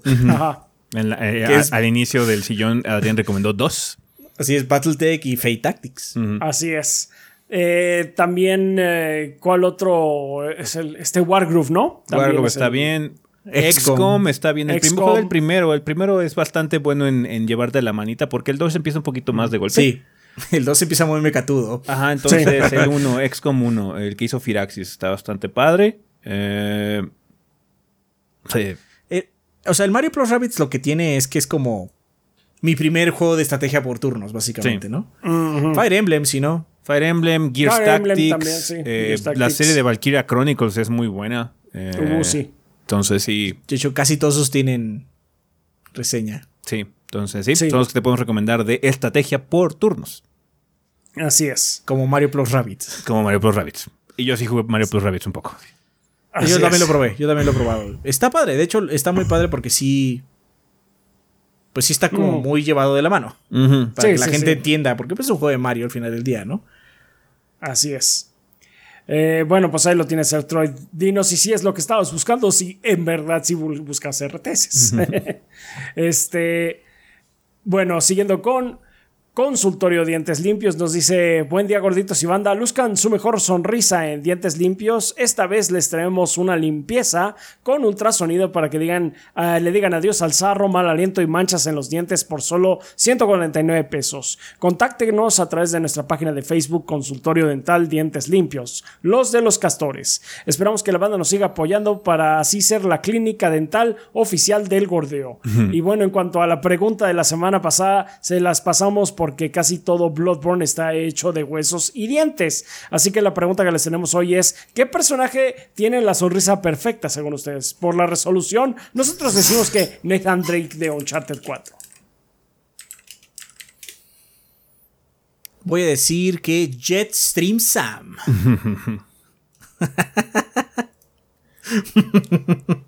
Shepard, pero el meme. Puede ser. Pero el, meme, el meme pero de el meme. Shepard, no más.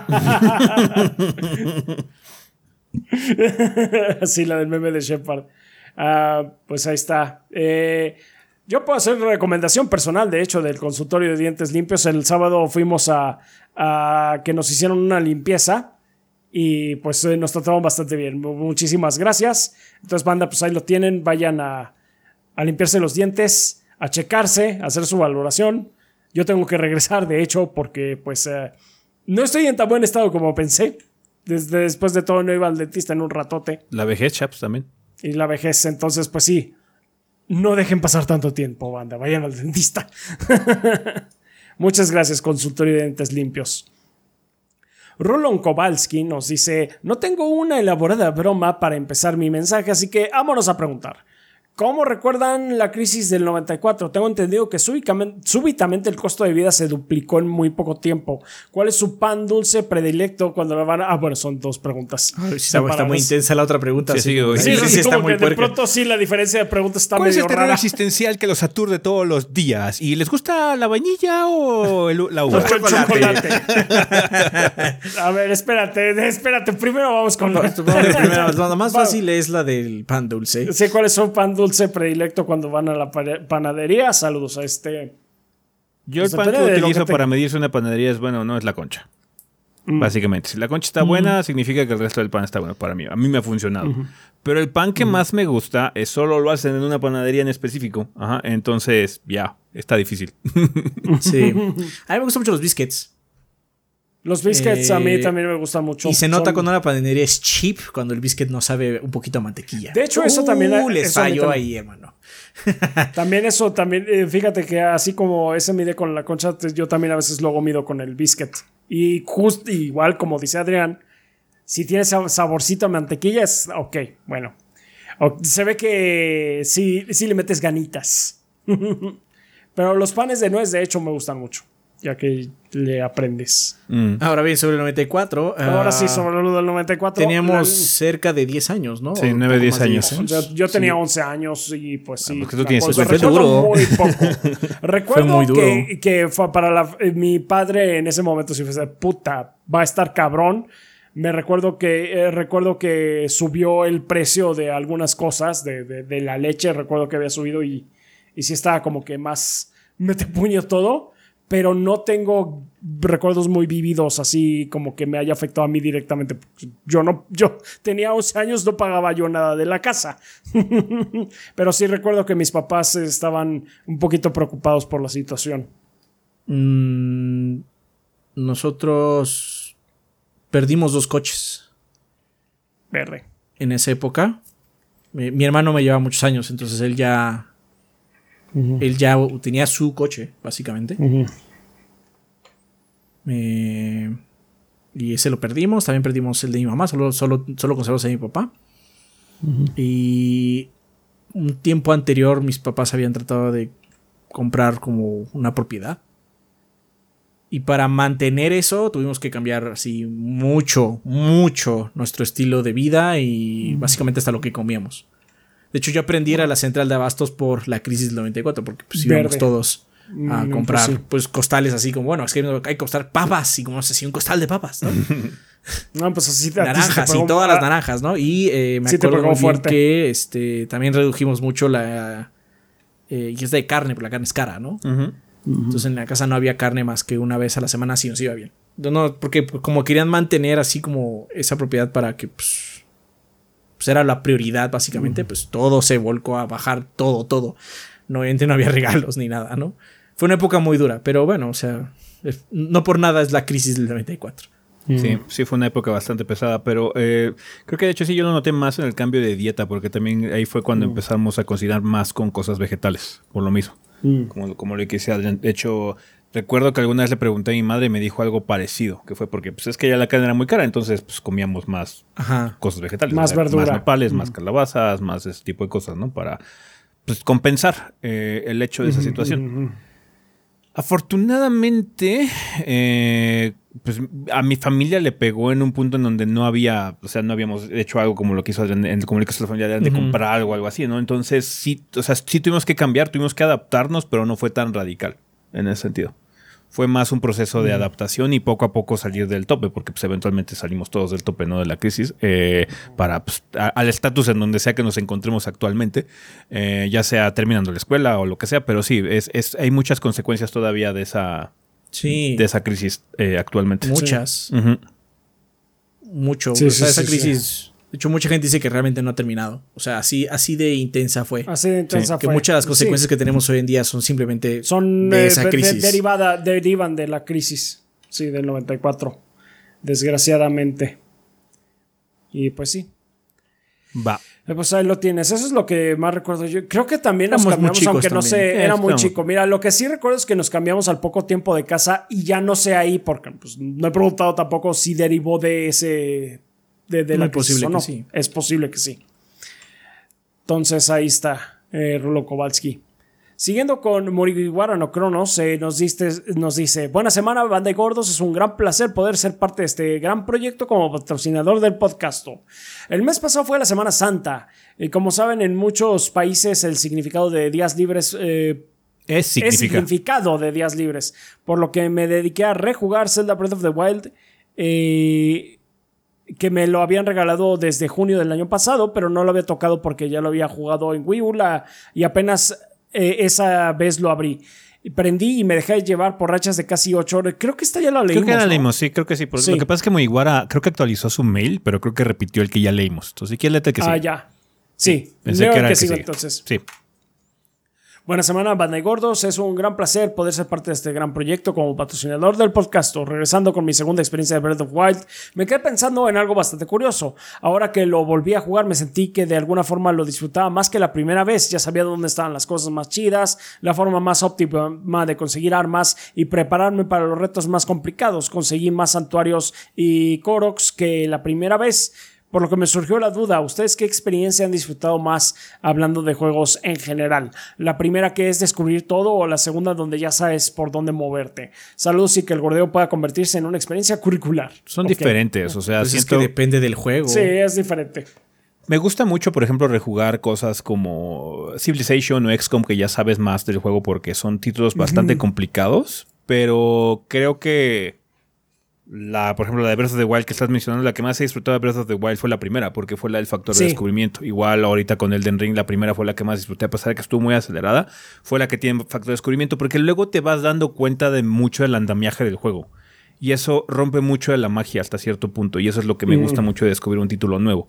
Está padre eh, encontrar así como las grietas y explotarlo y ya saber cómo en dónde farmear o en dónde hacer este tipo de cosas es muy padre también, tiene su, vibra, pero creo que la que más disfruto siempre es la primera vez. Para mí depende si el juego es más de sistemas y mecánicas o si es más de eh, historia. y Me encanta volver a jugar Mass Effect, pero nunca va a ser como la primera vez. Sí, en Ajá, pero de hecho a mí me gustó más mi segundo run de Elden que mi primer run. O me gusta más la segunda vez que juego Just Cause que la primera, porque ya sé. Ajá. Y porque es un juego encaminado a sistemas. Supongo que es lo que te pasa a ti. Breath of the Wild, la historia. Este, este, la historia es como nada, es así, es así de microscópica. La neta, la gente que diga, no, es que tiene mucha historia. Tiene mucha historia de bagaje de Zelda. Pero lo que pasa en la historia, la carne es como así. Este, pero los sistemas son muy padres. Los sistemas son muy padres. mucho lore que la comunidad se encarga de Ajá, o sea, tiene guiños, tiene muchas cosas de los otros juegos. Eso está padre, pero la historia, lo que está pasando en el juego es bare bones. Eh, sí, Pues es muy delgado, ¿no? Como la mayoría de celdas, tampoco no exageremos, la mayoría de los celdas son así. Pero este juego es un juego de muchos sistemas y entonces pues yo asumo que a ti lo que te gusta es eso, ¿no? Experimentar esos sistemas, eh, ver cómo reaccionan entre ellos y ahora como ya los conoces, lo que puedes hacer es seguir experimentando para arriba y saber qué más puedes encontrar, porque Zelda tiene como muchas cosas que encontrar, ¿no? Yo lo veo de esa forma, pero pues es que depende de cada quien y depende del juego también. sí, de hecho yo no, no disfruté tanto la del Elden porque Elden se volvió ya una serie de checklists para mí, en ese sentido, porque como ya lo exploré, en la primera, mi primera corrida no nada más fue la reseña, sino también todo lo demás que hice con mi primer personaje, ya conozco todo el juego. O sea, ya es así como, I know almost everything, así como...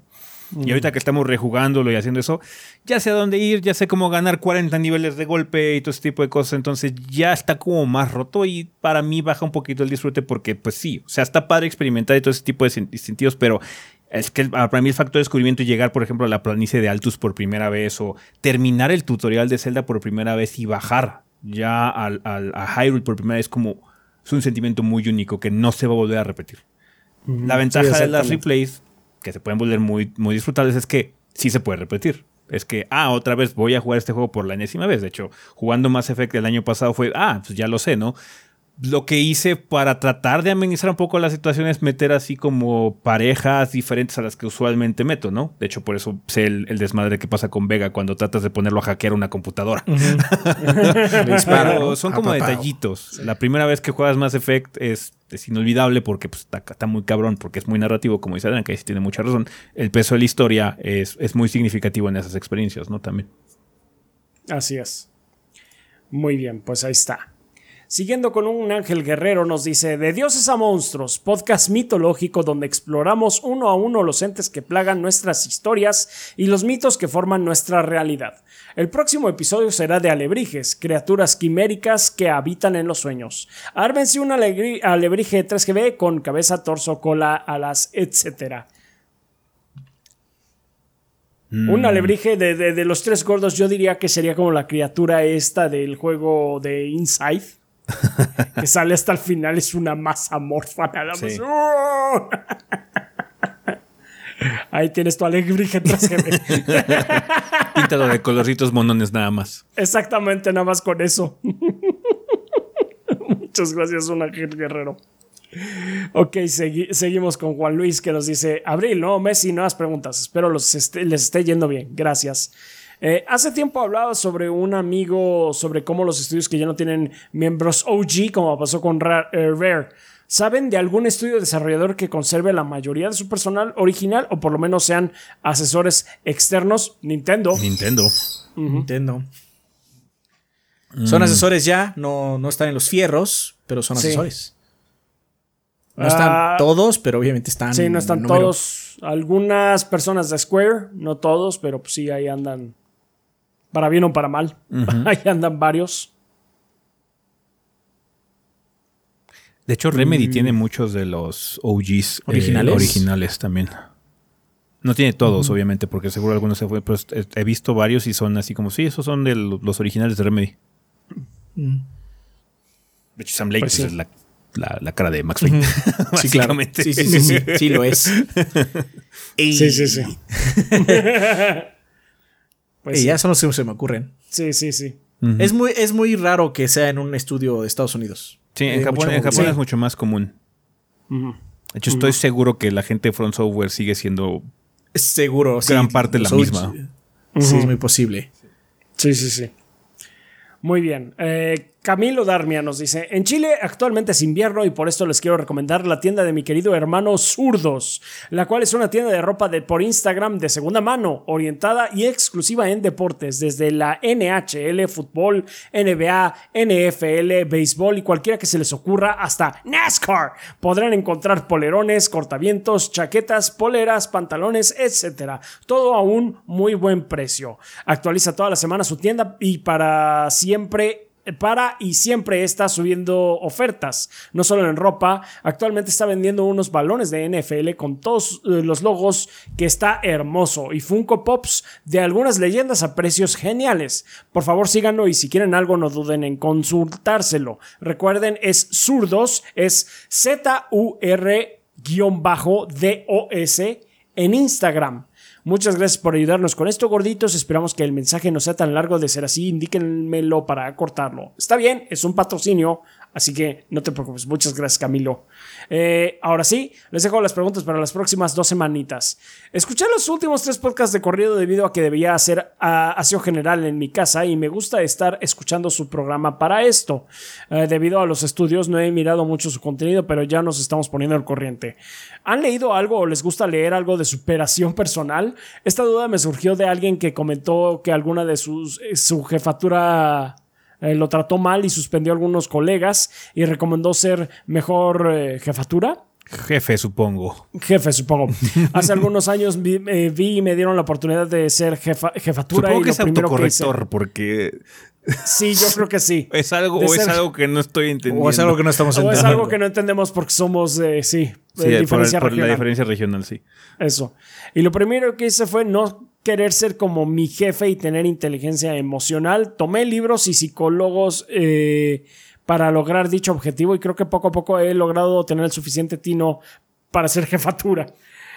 Eh, chicos, la inteligencia emocional es primordial en estos días para cualquier cosa que debamos hacer. Les recomiendo el libro de inteligencia emocional de Daniel Coleman. Dice, eh, cuídense y traten a los demás como les gustaría ser tratados ustedes. O sea, qué padre. No soy fan de esos libros. Qué padre que te ayudes y si te sirve, qué chido, pero si, como te sirve, yo no soy fan. No, yo tampoco. Me gusta más usar el sentido común. si a pero ti afortunadamente es el sentido que es menos común de todos, así que, hey, sí. si eso ayuda al mundo, que ayude. No, no siempre es tan, tan claro para algunas personas, pero sí, este, o sea, si a ti te sirve, qué bueno, y no lo dejes de usar. Si te ayuda mucho en, en la forma en la que te desenvuelves en tu día a día. Pero sí, no, ninguno de los tres lo, ah, los frecuenta, me temo mucho. Sí, no. no, de hecho a mí, y te lo voy a decir yo para que no, no, no sientas que es una reacción extraña por si alguien te pasa donde estás tú trabajando. A mí me molesta mucho que me digan, deberías aplicar este sistema que yo estuve leyendo porque la gente es diferente. Hay gente que simplemente. Hay cosas que te sirven a ti que no le sirven a, otra persona. Y eh, de hecho, ese es mi problema con esos libros de supresión. Creen que muchos, no estoy diciendo que el que tú estás haciendo, pero muchos son de. Este método es infalible y funciona para todo el mundo. Mentira. Sí. Eso sí. Porque la gente, en su cabeza, es muy diferente una de otra. Y hay gente que funciona muy bien si le das eh, ciertos estímulos, y hay gente que funciona terrible si le das esos mismos estímulos. Así es. Así es, cada cabeza es un mundo. Pero bueno, eh, pues ahí lo tienes. Em, Camilo, muchísimas gracias. Siguiendo con Bleeding Beetle, dice: ¿Qué se narran, gordos? Lo hice, tengo el platino de Bloodborne. ¿Cuál ah, fue el último platino que obtuvieron? Eh, supongo que God of War. El de Sherlock Holmes y por puro accidente. yo obtuve. Ah, creo que fue Returnal. Sí, dije yo. No, no, de hecho fue Ratchet Clank, porque Ratchet Clank salió después. Sí. God of War, estoy casi seguro que fue God of War, porque hace muchos no saco un platino, ¿no? Pudo haber sido Resident Evil Village. No es lo mío, no, es lo mío hacer eso, la verdad. Saqué varios el año pasado. Pues sí. Este, postdata, ¿es posible que en algún podcast Adrián se tome un cafecito y Rafa se coma un chocorrol? Jamás. Yo veo más factible que. Sí, exactamente. Yo veo más factible que yo me como un chocorrol y que Adrián se tome un café. Yo me tomé un café el otro día. Es decir que no lo disfruté. a mí no me gusta el café, a mí no me gusta. Sí, así como fue en la mañana. Oye, pues estoy desayunando y dije, bueno, ah, vamos a tomar un café y. No, fam, ya me acordé porque no, me gusta. Está bien. Eh, tomo, a veces tomo. Cuando estoy muy, muy agotado, tomo. Porque sí me despierta. Ajá. Ya. Pero, o sea, tomo como cuatro al año. Y es meramente mecánico. no es algo que disfrute, solo lo hago para despertarme, porque sí me despierta. Pero yo soy bueno despertándome. De hecho, en, realidad es muy raro que no pueda despertarme. Es muy extraño. Ya. Por eso tampoco es que necesite tomar café. Porque hay gente que no le gusta, solo lo toma porque lo necesita. Y entonces empieza a decir, es que a mí me encanta. y es como, No, no, no, hermano, no, es que nada más no te queda de Es que otra". nada más no te queda de otra. No, Sí. no, no. Yo, yo sí lo disfruto tal cual. Así me, a mí Ah, me gusta mucho el café. Tanto a Rafa le gusta el café que toma descafeinado. Así es. No. Pues No sí. era fan. No, Bueno, no soy fan. Entonces, o sea, Rafa, yo lo he visto como chocorroles. Ah, sí, por supuesto que sí. Pero no creo que me veas tomando un café. A menos de que. yo lo he visto sea- tomar café, pero sí ha sido en ocasiones en las que ha dicho estoy muy cansado. Estoy muerto. Muy, estoy muy cansado. Muerto. Necesito un café, para despertarme, sí. Pero es una situación muy peculiar. Así es. Eh, muy bien, continuando con eh, Nefog, nos dice: Por fin, Elden Lord, las mejores 160 horas que un videojuego 160, wow. verde me, eh, me ha dado en años. Mi mensaje es para la banda: si se animan a jugarlo, jueguen como quieran, con o sin summon, solos o en Jolly Co-op. Se generan momentos increíbles ayudando e invadiendo randos. No existe, no existe tal cosa como la forma correcta de jugar. I suspected two fingers, but pothole. No, pothole, más bien. Está bien, Pues sí. En efecto, jueguenlo cualquier como juego, quieran. ¿no? Como cualquier juego. como cualquier juego, pero sí, especialmente, sí, jueguenlo como quieran. Con la build que quieran, con lo que se les haga más fácil. Pueden chisear o lo que sea así, con, con, con, la, con las herramientas correctas. Y háganlo si les parece bien. Eh, muchas gracias. Tenemos también el comentario de Shadow Ryujin que dice que hay gordos. Estas últimas dos semanas fueron un tanto complicadas. Mi abuelo tuvo una emergencia médica y tuvo que ser llevada a urgencias. Afortunadamente, la cirugía que necesitaba fue exitosa. exitosa. Salió bien y ahora se encuentra en recuperación. Esperemos que le den el alta a inicios de la semana eh, próxima. Qué Perfecto. bueno, Bueno. Shadow Ryujin. Qué, Qué bueno mal que haya salió tenido bueno. que estar hospitalizada, pero sí, qué bueno que salió bien. lástima, lástima que tuvo que ser necesario, pero qué bueno que salió bien. Del lado del gordeo, Sekiro y Demon Souls fueron terminados. Debo decir que Ishin fue uno de los mejores jefes a los que me he enfrentado. Ese jefe está muy vergas. El mejor jefe de From. cabrón. Una joya en el mundo de los videojuegos. Demons me gustó mucho. La magia está rota. sí, sí, sí. lo- Es momento de iniciar Elden Ring. Cualquier tip es bienvenido. Leas el Como- mensaje anterior. Leas el mensaje anterior de Nefog. el juega como se te pegue la gana. Pregunta random de la semana. ¿Hay algún videojuego, no necesariamente japonés, que les gustaría ver en una adaptación de anime? Saludos a ustedes y a toda la banda. Mm, No, ya no quiero ver adaptaciones de videojuegos, quiero jugarlos. Sí. Es que aparte, ya no, ya, sien- ya. si- siento que en anime particularmente también luego la gente le da mucha cancha a las cosas. Es que está re padre porque hay algo de videojuegos, y así como, pero pues nada más es como una silpaquita, no importa, ¿no? No, aparte el problema de las animes es que luego se descarrilan bien, cabrón. Como es, Sí. es una, es una, este, es una industria que va semana a semana. Básicamente, las cosas se pueden ir a la verga muy rápido. ¿ah? Entonces, no, fam, no quiero. No, la neta sí no quiero, o sea, muy honestamente no quiero. Muchas adaptaciones están culeras. Sí. No, Pues o sea, sí. ni, ni siquiera he visto la película Uncharted porque la neta me vale verga, no me interesa. Ven, cabrón. sí, sí, sí. Ya jugué el juego, el juego está chingón. Así es. Puedo asumir que la saga de Uncharted, todo lo que he jugado de Uncharted es mucho mejor que la película. Sin haberla visto. Sin haberla visto. Que no, no, no, creo que ninguno de los tres la ha visto. Bueno, sí, Rafa. ¿Cuál? La película de ¿La Uncharted. Uncharted? No, no. Es que aparte también, o sea, sí he visto adaptaciones. La de Devil May Cry de anime está espantosa. está espantosa. Yo empecé, yo me acuerdo que empecé a ver la, Bayone- la de Bayonetta nada más así por curiosidad. Y me dormía a los 15 minutos. Así, cabrón, desde la, la- ya me desperté. Nada, está horrible, con permiso. No, perdón, Pues ahí ahí, sí, ahí sí, Sharon, ninguna. Ninguna. Prefiero, prefiero que no. Sí, how about no? está bueno. Pues muchas gracias, Ryujin. Gracias. Tam- también nos patrocinan Belcirc, Mega Mario X4, Tigre Negro, Kralex, Miguel Iscoa, Sam's Dark P, Armando Sanser, Andrés El Peludo Gamer, Axel Nator, Rohan Zaleta, Miguel Ángel Derriquer, Miguel Mario, Mr. Fly 21, Jonis Vergara, Guillermo Contreras, Blue Nacy, Yonashi, Mapachito Sarnoso, Benjamín Vázquez López, Diego Monroy Fraustro, Mario Montenegro, Carlos Obed, Ventusini, Eric Centeno, Paul Gomers, Pedro A. Ramírez A, Eric Heredia Olea, Huevito con Papas, Gazde, Hideiki, Luis Ramírez, Denis Flores, Esvin Zamora Carótido y Esteban Meneses. Muchas gracias a todos ellos y gracias a todos nuestros Patreons de 20 dólares para arriba que eh, ustedes nos garantizan que Adrián y yo estemos viviendo de esto del gordeo. Eh, muchísimas gracias a todos nuestros Patreons que como bien menciona ese con cantidades tan bajas como eh, un dólar al mes que son más o menos unos 20, 21 pesitos que volvemos a lo mismo. Es como invitarme un, un café o unos chocorroles a mí y unos chocorroles nada más Adrián. Así es. Este eh, pues se garantizan que sigamos nosotros aquí dándole duro a esto, a este rollo. También les agradecemos mucho a nuestros eh, a nuestros suscriptores en Twitch que pues se la pasan ahí viendo eh, lo que haya que ver. Esta semana estuvimos jugando, estuvo ese jugando la leyenda de Zelda.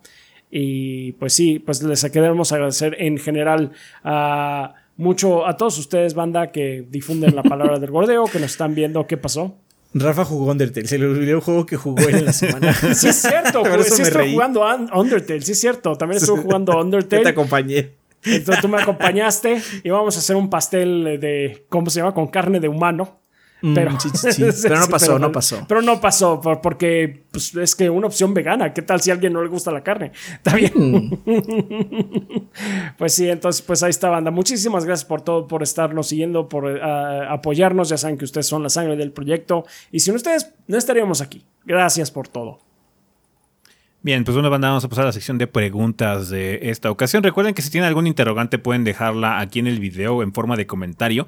Nada más, por favor, al inicio de su comentario coloquen la palabra pregunta para que sepamos que es para esta sección. Pueden hacer lo mismo en la página en 3g.com.mx o entrar a nuestro servidor de Discord y utilizar la sala específica para preguntas para el podcast.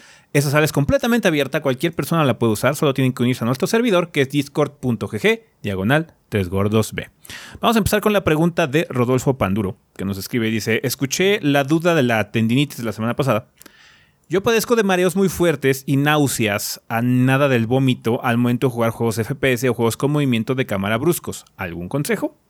Bien, tenemos algunos consejos, pero banda, esta pregunta la elegimos precisamente porque luego nos llegan este tipo de interrogantes eh, y cuando platicamos con gente en, en los streams o lo que sea, lo primero que les decimos es que consulten mejor un médico, porque nosotros, banda, somos cabezas parlantes de YouTube que no tienen ningún tipo de eh, estudio, en, medicina, o algo así. Cualquier recomendación que les podamos dar no es profesional. ¿Para qué va? Entonces, por favor, banda, si ustedes tienen una situación de este tipo, si hay algo que les está afectando mucho, ya sea porque no pueden escapar la situación como la semana pasada, que era por cuestiones de trabajo, eh, por favor, chequen a un médico un médico les va a ayudar más que cualquier cosa que les digamos nosotros. ¿Va que va? Definitivamente. Entonces, la única cosa que podemos recomendar en esta situación es que cambies la opción del de FOV. Sí, Field of View es en inglés. Field of View, que muchos juegos la tienen, particularmente en PC, es una opción muy común, en donde haces que el campo de visión de juego sea un poquito más amplio. Ayuda mucho en juegos de tercera persona. De hecho, me acuerdo que Adrián le mareaba un poco Resident Evil 6. ¿Te acuerdas? Sí. Y luego Capcom agregó la opción de cambiar el field of view. Entonces puedes ver ya más de lejos al personaje, entonces tu cerebro ya puede procesar mejor esa información y no te mareas. Pero aún así hay luego títulos en donde no hay ningún tipo de solución, simplemente tu cuerpo responde así, porque pues ni modo, algunas personas sufren de eso. Sí. Entonces lo único que te puedo decir es eso, checa con un médico, eh, explícale tu situación y él te puede dar mejores consejos, una, un diagnóstico o lo que sea completamente profesional de cualquier cosa que nosotros podamos hacer. Banda, si tienen algún tipo de duda de este tipo, por favor, chequenla con un médico. Nosotros no, o sea, cuando decimos que no somos servicio técnico, no somos ni de consolas ni de humanos, ¿va? Sí, menos humanos. O sea, de consola, mira, es que pues, si vamos así, si te estoy, si vamos a dar servicio técnico de, de consolas o alguno así, sí pasa algo, pues me voy a sentir bastante mal, por eso prefiero no hacerlo, pero prefiero que se arruine un aparato que se arruine una persona. Una persona, Entonces, por eso te podría decir, no, pues que tómate unas pastillas eh, simples o algo así. No sé, no sé qué te No sé cuál es tu puede desencadenar alguna situación peor o algo así. Entonces, sí, no, para este tipo de cosas prefiero reservarme mis consejos. sí. Sí, sí, sí. Así es. Entonces, muchas gracias, Rodolfo, por la pregunta. Ojalá que puedas consultar a un médico para que ver si él te puede ayudar o simplemente te dé un diagnóstico que desafortunadamente luego significa que sí, esto es algo que tú tienes. sí, sí. Pero mucha suerte. Gracias por la pregunta. Nos escribe también Aaron Torres de YouTube que dice: ¿Qué elementos deben tomar en cuenta para que un juego sea considerado una obra maestra? No sé por quién. No sé si se refiere a nosotros. El consenso, supongo. El consenso general. ¿Será que se tomen en cuenta sus innovaciones que otros creadores pueden tomar de inspiración o tal vez que crean que sea atemporal? Yo, para pues mí, las obras maestras son cosas muy sencillas. Cuando yo digo es que esto es una obra maestra, es que el juego tenía un propósito. ¿Lo cumplió? Sí, y lo cumplió con creces, lo hizo muy bien. Entonces, it's a fucking masterpiece, no nos rompamos la cabeza, es una obra maestra de este género específico o de este estilo de juego o lo que sea. Es una opinión de todas maneras. Sí, y es una opinión también. Y hay gente que va a decir no, y está bien también. cuando ya se dice es que esto es una obra maestra, cuando todo el mundo lo dice, el tiempo lo dice. Sí. Eh, mira, de hecho, ahorita nos ha pasado mucho. Eh, con nuestra reseña de Chrono Cross, nosotros básicamente hemos dicho: ¿Saben qué? Chrono Trigger es una puta obra maestra, banda. Hay gente que llega y nos dice que no. Sí. Con diferentes es grados de que no es para gamers como Chrono Cross. Con diferentes grados de hostilidad, pero llegan y dicen que no. Pero, pues, o sea, para nosotros Chrono Trigger es una obra maestra porque para nosotros lo es. Y no solo para nosotros. Y para, mucha muchas gente personas. Pero pues hay gente a la que te va a decir que no, que la chingada, que bla, está bien. Aparte, te voy a decir algo sobre cuando la gente dice esto es una obra maestra y no hay para otro lado. Tiene que ver también mucho nostalgia. Es que lo jugué en su momento, a mí me tocó y pues todos los que estamos ahorita hablando de esto tenemos la autoridad, la edad o lo que sea para decirlo. Pero después eso se puede olvidar. Eso es todo. fin del comunicado. Fin del comunicado. cuando lleguemos a la época en la que digan, no, es que Prototype. Una obra maestra. No mames. Voy a estar, voy a estar súper chocho y voy a, voy a echar acá el rante. ¿eh? Sí, Yo estuve ahí y ¿eh? no lo fue. Yo estuve ahí y estás diciendo puras mamadas. Yo estuve ahí y no lo fue.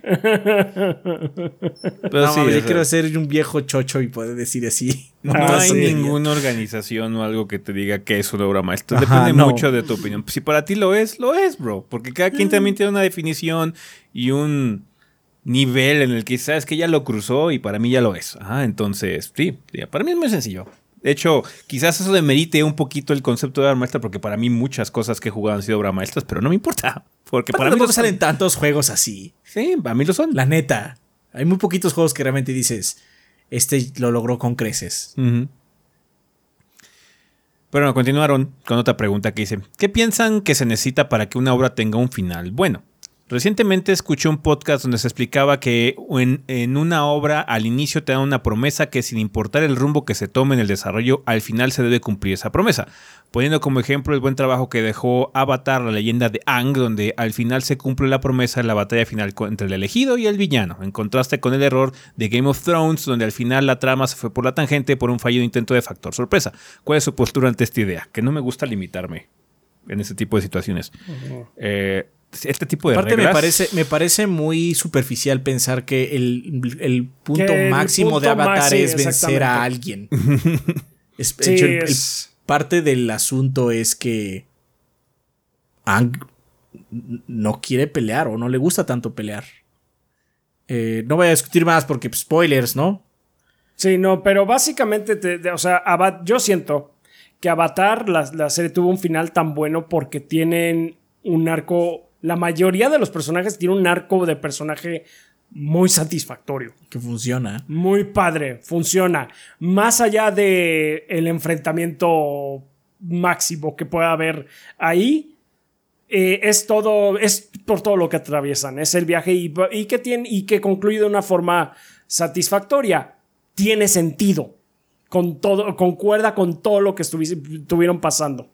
Pensar que si la única forma de que algo sea satisfactorio es que tienes que decir desde el inicio hacia dónde va la historia, es eh, pensar que ninguna historia tiene personajes que puedan cambiar y puedan darse cuenta que quizás su meta era equivocada, cabe aclarar. No, y que el autor puede, ¿sabes qué? Dejar que la historia evolucione por sus propios medios. O sea, está bien tener planeado. Y, también respeto mucho el, sentido de, arquitecto que luego tienen algunos escritores de que tienen muy planeada su, historia, ¿no? y está bien, funciona a veces, funciona a veces. hay muchas obras que usan ese elemento también y también están de la verga. Ajá. Depende mucho de la calidad del autor. Pero también respeto a la gente que, ¿sabes qué? Es que yo no sabía, yo tenía una idea de hacia dónde quería ir, pero estos personajes, esta historia, este mundo que yo generé, cobró, vida, básicamente, y empezó a ir hacia otro lado. Voy a dejar que ocurra porque, no sé, eh, sienten respeto por su obra, lo que sea, o es la forma en que lo que ellos escriben. Yo también respeto mucho eso porque un escritor o alguien que define una historia se puede adaptar, también eh, ayuda a generar historias novedosas y entretenidas que no siguen una estructura de fórmula. Ajá. Entonces, sí está padre que sea satisfactorio, pero también yo aprecio cuando las cosas son un poquito distintas, porque estos arquetipos que a la gente le gusta repetir constantemente, y es que tiene que tener esto y aquello y aquello y aquello y bla, bla, bla, bla, bla, bla, bla, bla, bla, se vuelven muy monótonos y se vuelven muy homogéneos. Ajá. Entonces, se vuelve aburrido experimentar ese medio por, por, un tiempo. Es lo que está pasando, por ejemplo, con las novelas ligeras que está pasando en Japón. El género dice Isekai. Es una fórmula que está horrible. Por eso me caga. Ya cuando llego y se cae, es que este se cae, está bueno. Me vale verga. La fórmula ya me cansó, cabrón. La verdad es que. Es que mucha gente. No solo es esta pregunta. Mucha gente nos pregunta cosas como: ¿Cuál es la fórmula para.? Es que no hay. Hay autores que tienen que hacer todo como. Eh, como, como dijo secreto, como un arquitecto y que todo cuadre. Pero hay historias donde no todo cuadra y eso es importante porque eh, noticia de última hora, banda, la vida no cuadra. Entonces eso es muy padre también en una historia. Cuando tu personaje no cuadra por completo, tú dices, pues sí, es que así pasó, ¿no? En, el Un Mago de Tramar, esa historia es hermosa. no todo cuadra, ¿eh? Y es muy importante que no todo cuadre. Entonces, no hay una fórmula nada más. La gente escribe y saca de ellos lo mejor y lo peor de sí y hay autores que lo hacen de manera maravillosa. Hay autores que sacan su mejor eh, forma, ya sea con las adversidades de no tener un plan o con el plan más elevado de la historia, pero lo logran. Y muchos, muchos, muchos, muchos, muchos otros lo intentan año con año, década tras década, y quizás no logran hacerlo mejor, pero y hacen su historia también. No hay una fórmula que sea la ganadora. Si hubiera una fórmula ganadora, si hubiera una forma de hacer historias infalible, tendremos mejores películas de Star Wars, tendremos mejores películas de Star Trek, tenemos mejores películas de Marvel, de DC, porque todas serán fórmulas ganadoras. Y sería todo muy, muy, muy aburrido. será muy aburrido. Será muy aburrido todo. Sí, entonces ya. Porque todo sería con la misma fórmula. Entonces, no. No hay fórmulas exactas. completamente en desacuerdo. No hay fórmulas exactas. A veces hay que tomar riesgos. Yo siento que es muy valioso tomar riesgos. Sí, puedes chocar y caer catastróficamente, indudablemente, pero si no, simplemente vas a hacer lo que están haciendo los demás. Ajá. Ahora bien, si tú quieres hacer algo muy grande, porque hay gente que le gusta hacer trilogías, vamos a decir, vale la pena hacer algo de planeación. Mínimo algunos puntos. No sé cómo voy a, cómo va a estar la línea o qué forma va a estar la línea entre A y B, pero bueno, tengo que llegar a B eventualmente. Ajá, vale la pena, porque pues si no, no tiene coherencia. Pero hay gente que es muy hábil y que sin planeación puede hacer sagas de pues, libros y libros y libros, ¿no? Y luego también B no necesariamente tiene que ser B. Puede ser que B en realidad sea C. Ah, C. ah me di cuenta que valía la pena más bien irse hacia otro lado, pero o sea, sí, sí vale la pena. Hay que tener la mente abierta. O sea, está en la misma naturaleza del aspecto de escribir o de crear una historia. Es una actividad creativa. Está bien tener guías, está bien tener algunas normas, está bien checar algunas referencias. Ah, es que esto tendría sentido, o esto es muy usado y esto funciona. Ok, puedes usar esos elementos, pero si dejas el elemento creativo y lo sustituyes por fórmulas o por reglas todo el tiempo, a la verga ya valió verga. No, porque aparte, o sea, en reglas, el final de Game of Thrones no está tan mal. en cuestión de reglas así superficiales. Mm. Tiene errores, pero funcionan de en regla. Pero lo que pasa al final es porquería. Entonces, la neta, o sea, muchas reglas y todo, pero no, Mm. no es atractivo porque no está eh, siguiendo lo que vimos.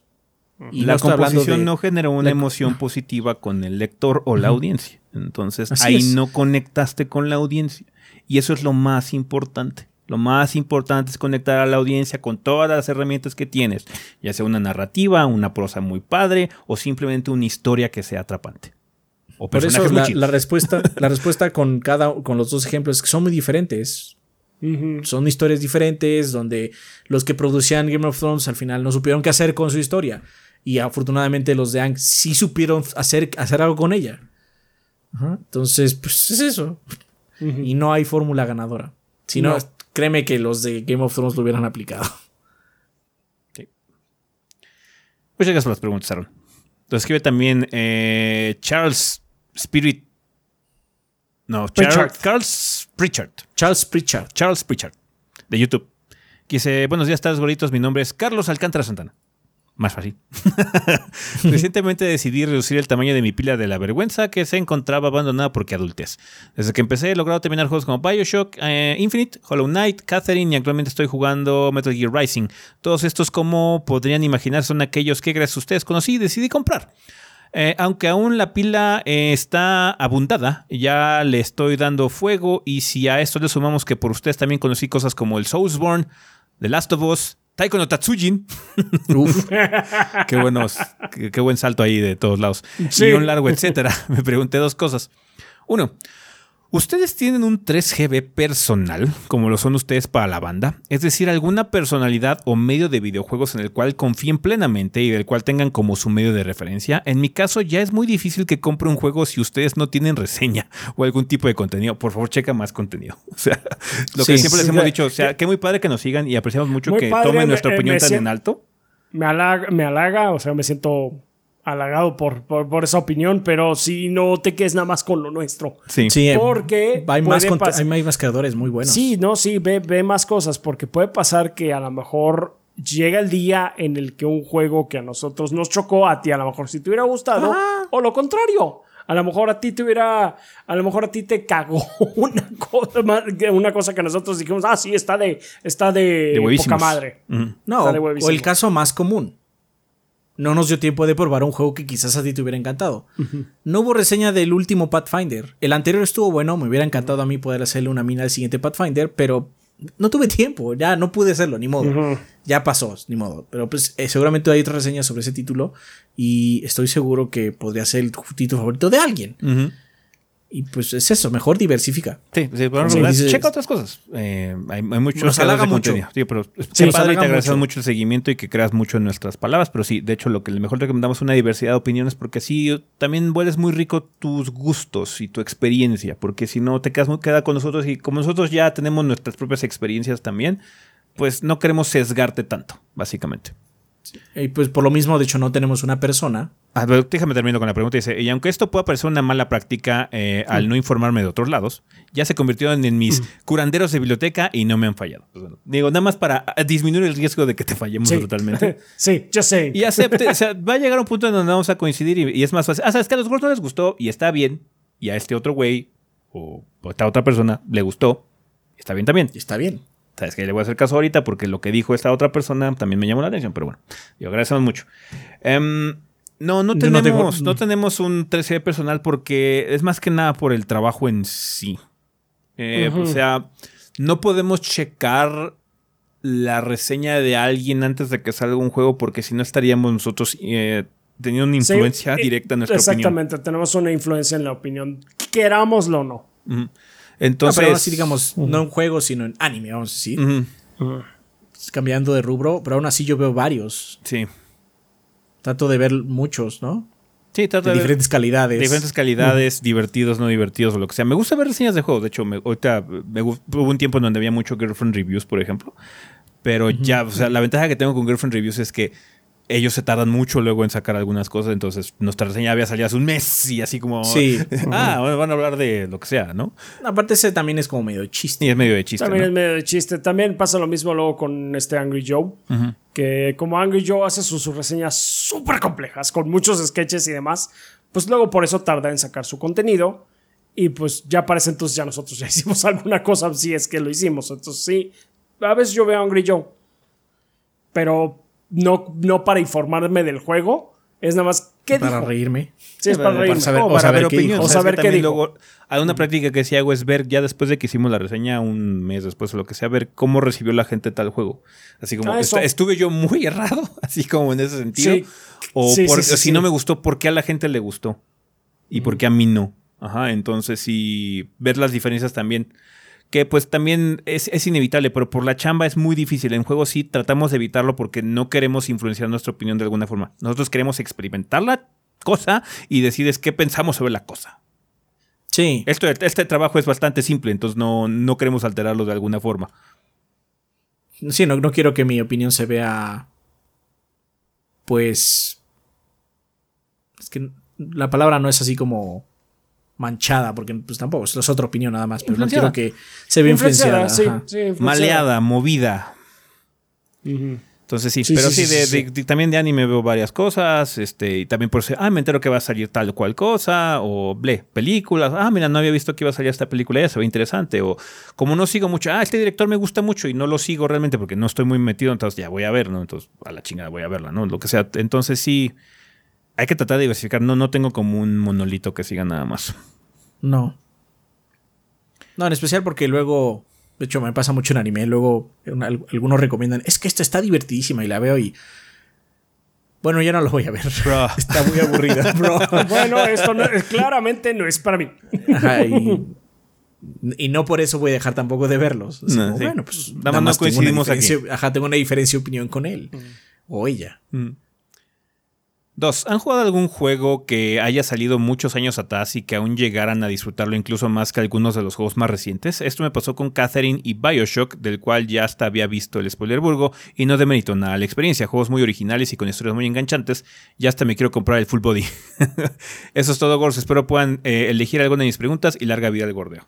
Pues digamos depende, que de- sí, de ese tipo de, de juegos así como de la que nos digamos que de la última del siglo pues todavía puedo descubrir algunas cosas que me gustan pero no, no sabría decirte si me gustan más que las cosas más nuevas porque como ha dicho Adrián constantemente mucho de lo que ha ocurrido en esta situación del- de la situación de consolas no es tanto gráfico es mucho de mejora de sistemas de cosas de Eso. calidad de vida entonces me gusta mucho tener cosas de calidad de vida entonces, Sí, sí. cuando las pierdes sí se resiente un poquitín. Se puede disfrutar, llegar a disfrutar la experiencia, sin, sin duda alguna.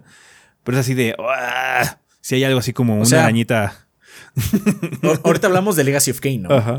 Ajá. El primer Soul River, la historia está padrísima, la neta. Ajá. Y el mundo es así como muy peculiar. Y eso es lo que puedo yo cargar de esa experiencia hoy en día. Sabes que esto está súper padre. El combate es un hack and slash muy peculiar porque tienes que usar armas para detener a los enemigos. No los puedes nada más golpear y matarlos. Ajá. Pero no lo cambiaría por Devil May Cry 5. de ninguna forma, de ninguna forma. Ajá, Es más, No, no, no. Si, nos, si nos remitimos a la misma franquicia, no cambiaría Devil May Cry 5 por Devil May Cry 1. No. De hecho, sí. El problema de los juegos viejos es que la nostalgia pesa mucho, pero si no la tienes, sí te empiezas a dar cuenta. exactamente. Híjole. Ajá. Entonces, ahí más bien yo lo que procuro es, bueno, pero pues en su época, ¿qué onda, no?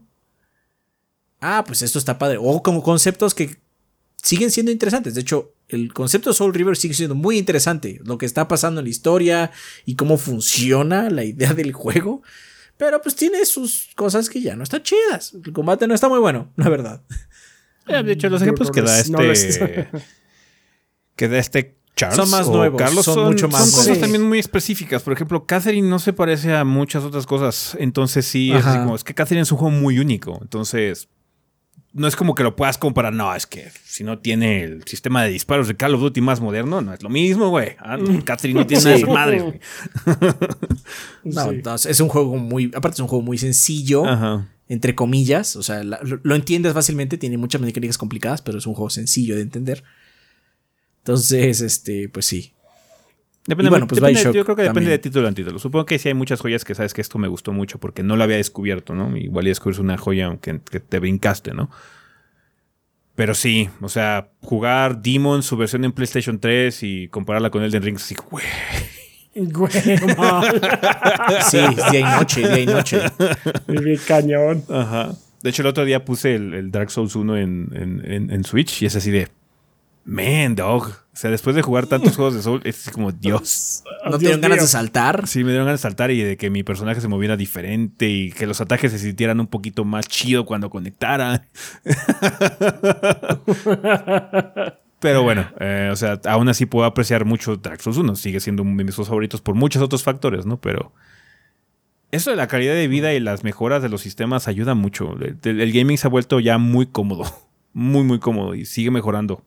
Siguen mejorando. Los, los developers siguen encontrando formas de, de mejorar las, eh, eh, las experiencias en muchos apartados que luego no se notan, pero que sí se extrañan cuando no los tienes. Sí, de hecho es eso. Se extrañan cuando no los tienes. Bien cañón. Bien, cañón. Pero bueno, muchísimas gracias, banda, por sus preguntas. Eh, estas son las que vamos a contestar esta ocasión. Ya con esto vamos a terminar esta sección, así que vámonos a despedidas.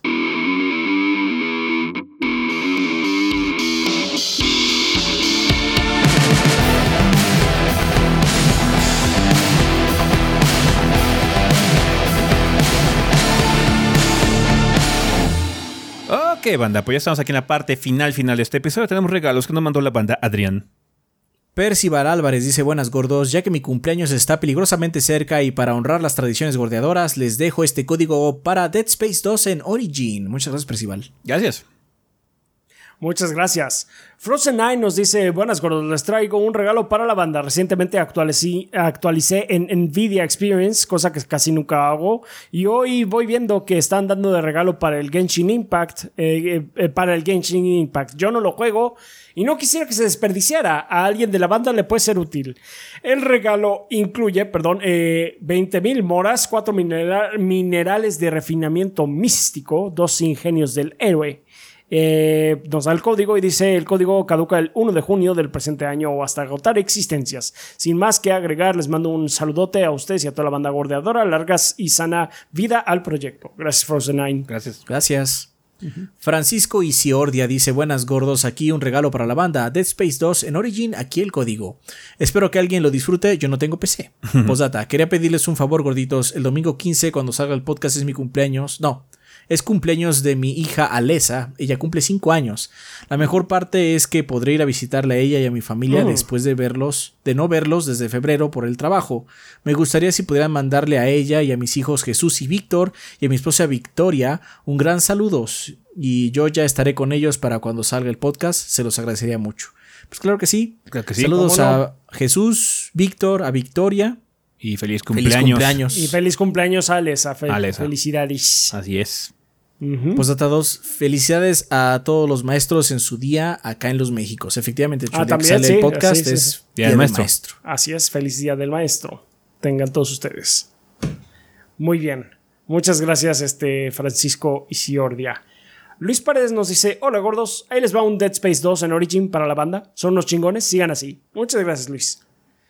Eh, Nagate Miguel Tanikase dice: Bonito día, gorditos. Espero que vaya todo bien para ustedes y la banda. Aquí traigo regalos. Es Dead Space 2 en Origin, Age of Empires 3 en Microsoft Store, Roblox, eh, paquete de Nómada, y Guild Wars 2, Trono de Dragón. Blasonado, un cofre para Black Desert Mobile, un paquete para Brawlhalla y ventaja para Super Animal Royal en Xbox, que no sé qué es eso. Muchas gracias. eh, Muchas Nagate. gracias. Perfecto, pues bueno, banda, estos regalos van a estar en nuestra cuenta principal de Twitter a lo largo de los siguientes días. ¿Tenemos algo que recomendar esta semana? Pues Ah. eh, sí, te- yo eh, recomendaría Trek to Yomi. eh, les digo, banda, no es, el gameplay no es perfecto, está lejos de ser perfecto. La verdad, sí, este. ¿Le está faltó? un poquito. ¿Eh? Le faltó un poco. Sí, le falta un poquito, está un poquito accidentado, eh, no se siente súper bien, pero es jugable, es pasable y la verdad la ambientación está muy, muy padre. Sí, es, en ese eh, sentido sí lo logra- lograron bastante bien, sobre todo por, por cómo van siguiendo al personaje con los diferentes ángulos de las cámaras. Eso eh, sí le da como que mucha, una vibra diferente. Em, entonces sí, si quieren tener un espectáculo visual y pues están dispuestos a, comerse un gameplay que puede llegar a ser entretenido a pesar de no ser perfecto, ah, ahí está. Si pueden esperarse una barata, mejor aún, la verdad. Pero pues ahí lo tienen. Va. Pues, o sea, Switchport está bien. Es lo único que les digo. Vean la mini y decían si es para ustedes o no. es it's fine. It's fine. Vale, eh, pues bueno, banda, eh, muchas gracias a toda la gente que apoya este proyecto. Eh, nada más que recordarles que tenemos redes sociales, nos pueden encontrar en Facebook y en Instagram como Tres Gordos B, sino también en Twitter, es B. esa es nuestra cuenta principal, pero tenemos las personales que es Chovy el Rafa, Chovy Adrián, Chovy S, Chovy Gris, Cinti Kazami, Kitty por si quieren hablar con algunos miembros del staff de forma directa. Eh, también muchas gracias a toda la gente que nos apoya a través de Patreon. Muchas gracias a la gente que nos apoya a través de Twitch y a la gente que compra productos en la tienda. Recuerden, manda que hay nuevos modelos en la tienda. Está disponible el, nuevo modelo del taquero, eh, que de hecho tiene el taquero particularmente también eh, un nuevo tipo de tela, eh, que parece ser que le ha gustado mucho a la gente que ha comprado. que bueno, a mí es una tela que me gustó mucho cuando estuvimos averiguando pues, los los diferentes tipos de manufactureros y marcas que manejan playeras. Esa tela está bastante padre. Eh, y también está la de Daves, que eventualmente también va a tener esa tela, pero ahorita todavía tiene la tela este, anterior que teníamos, la del 100% de algodón. Pero aún así los modelos están muy padres, banda. Si quieren comprarlos, por favor, chequen nuestra tienda. Hay un link aquí en la descripción. Nuestra tienda está en Mercado Libre eh, actualmente. Eh, muchas gracias también a toda la gente que eh, escucha la versión en audio de este programa a través de pues, los servicios de podcast que hay en, el interweb, como Spotify, Podbean, Apple Podcast, Google Podcast y todos esos lados. ¿Va que va? Muchísimas gracias, banda. Un saludo donde quiera que estén. Pensamiento final. Entonces, ¿qué? ¿El título del, del podcast va a ser ¿Le cayó un meteorito a Adrián? Así es. sí. Question mark. sí, sí, question mark, question mark. La, razón número 7 Descúbrelo picando link. De, Descúbrelo en este es muy largo. Creo que va a tener que la pregunta nada más, pero... sí. ¿Le cayó un meteorito a Adrián? Question mark, question mark, question mark. Vamos a ver si sirve. Si tiene más vistas el podcast, we're gonna do that now. Vale, pues bueno, banda, muchísimas gracias por habernos escuchado o visto. Un saludo de quiera que estén de nueva cuenta y nosotros nos vamos. Bye. Bye. Bye.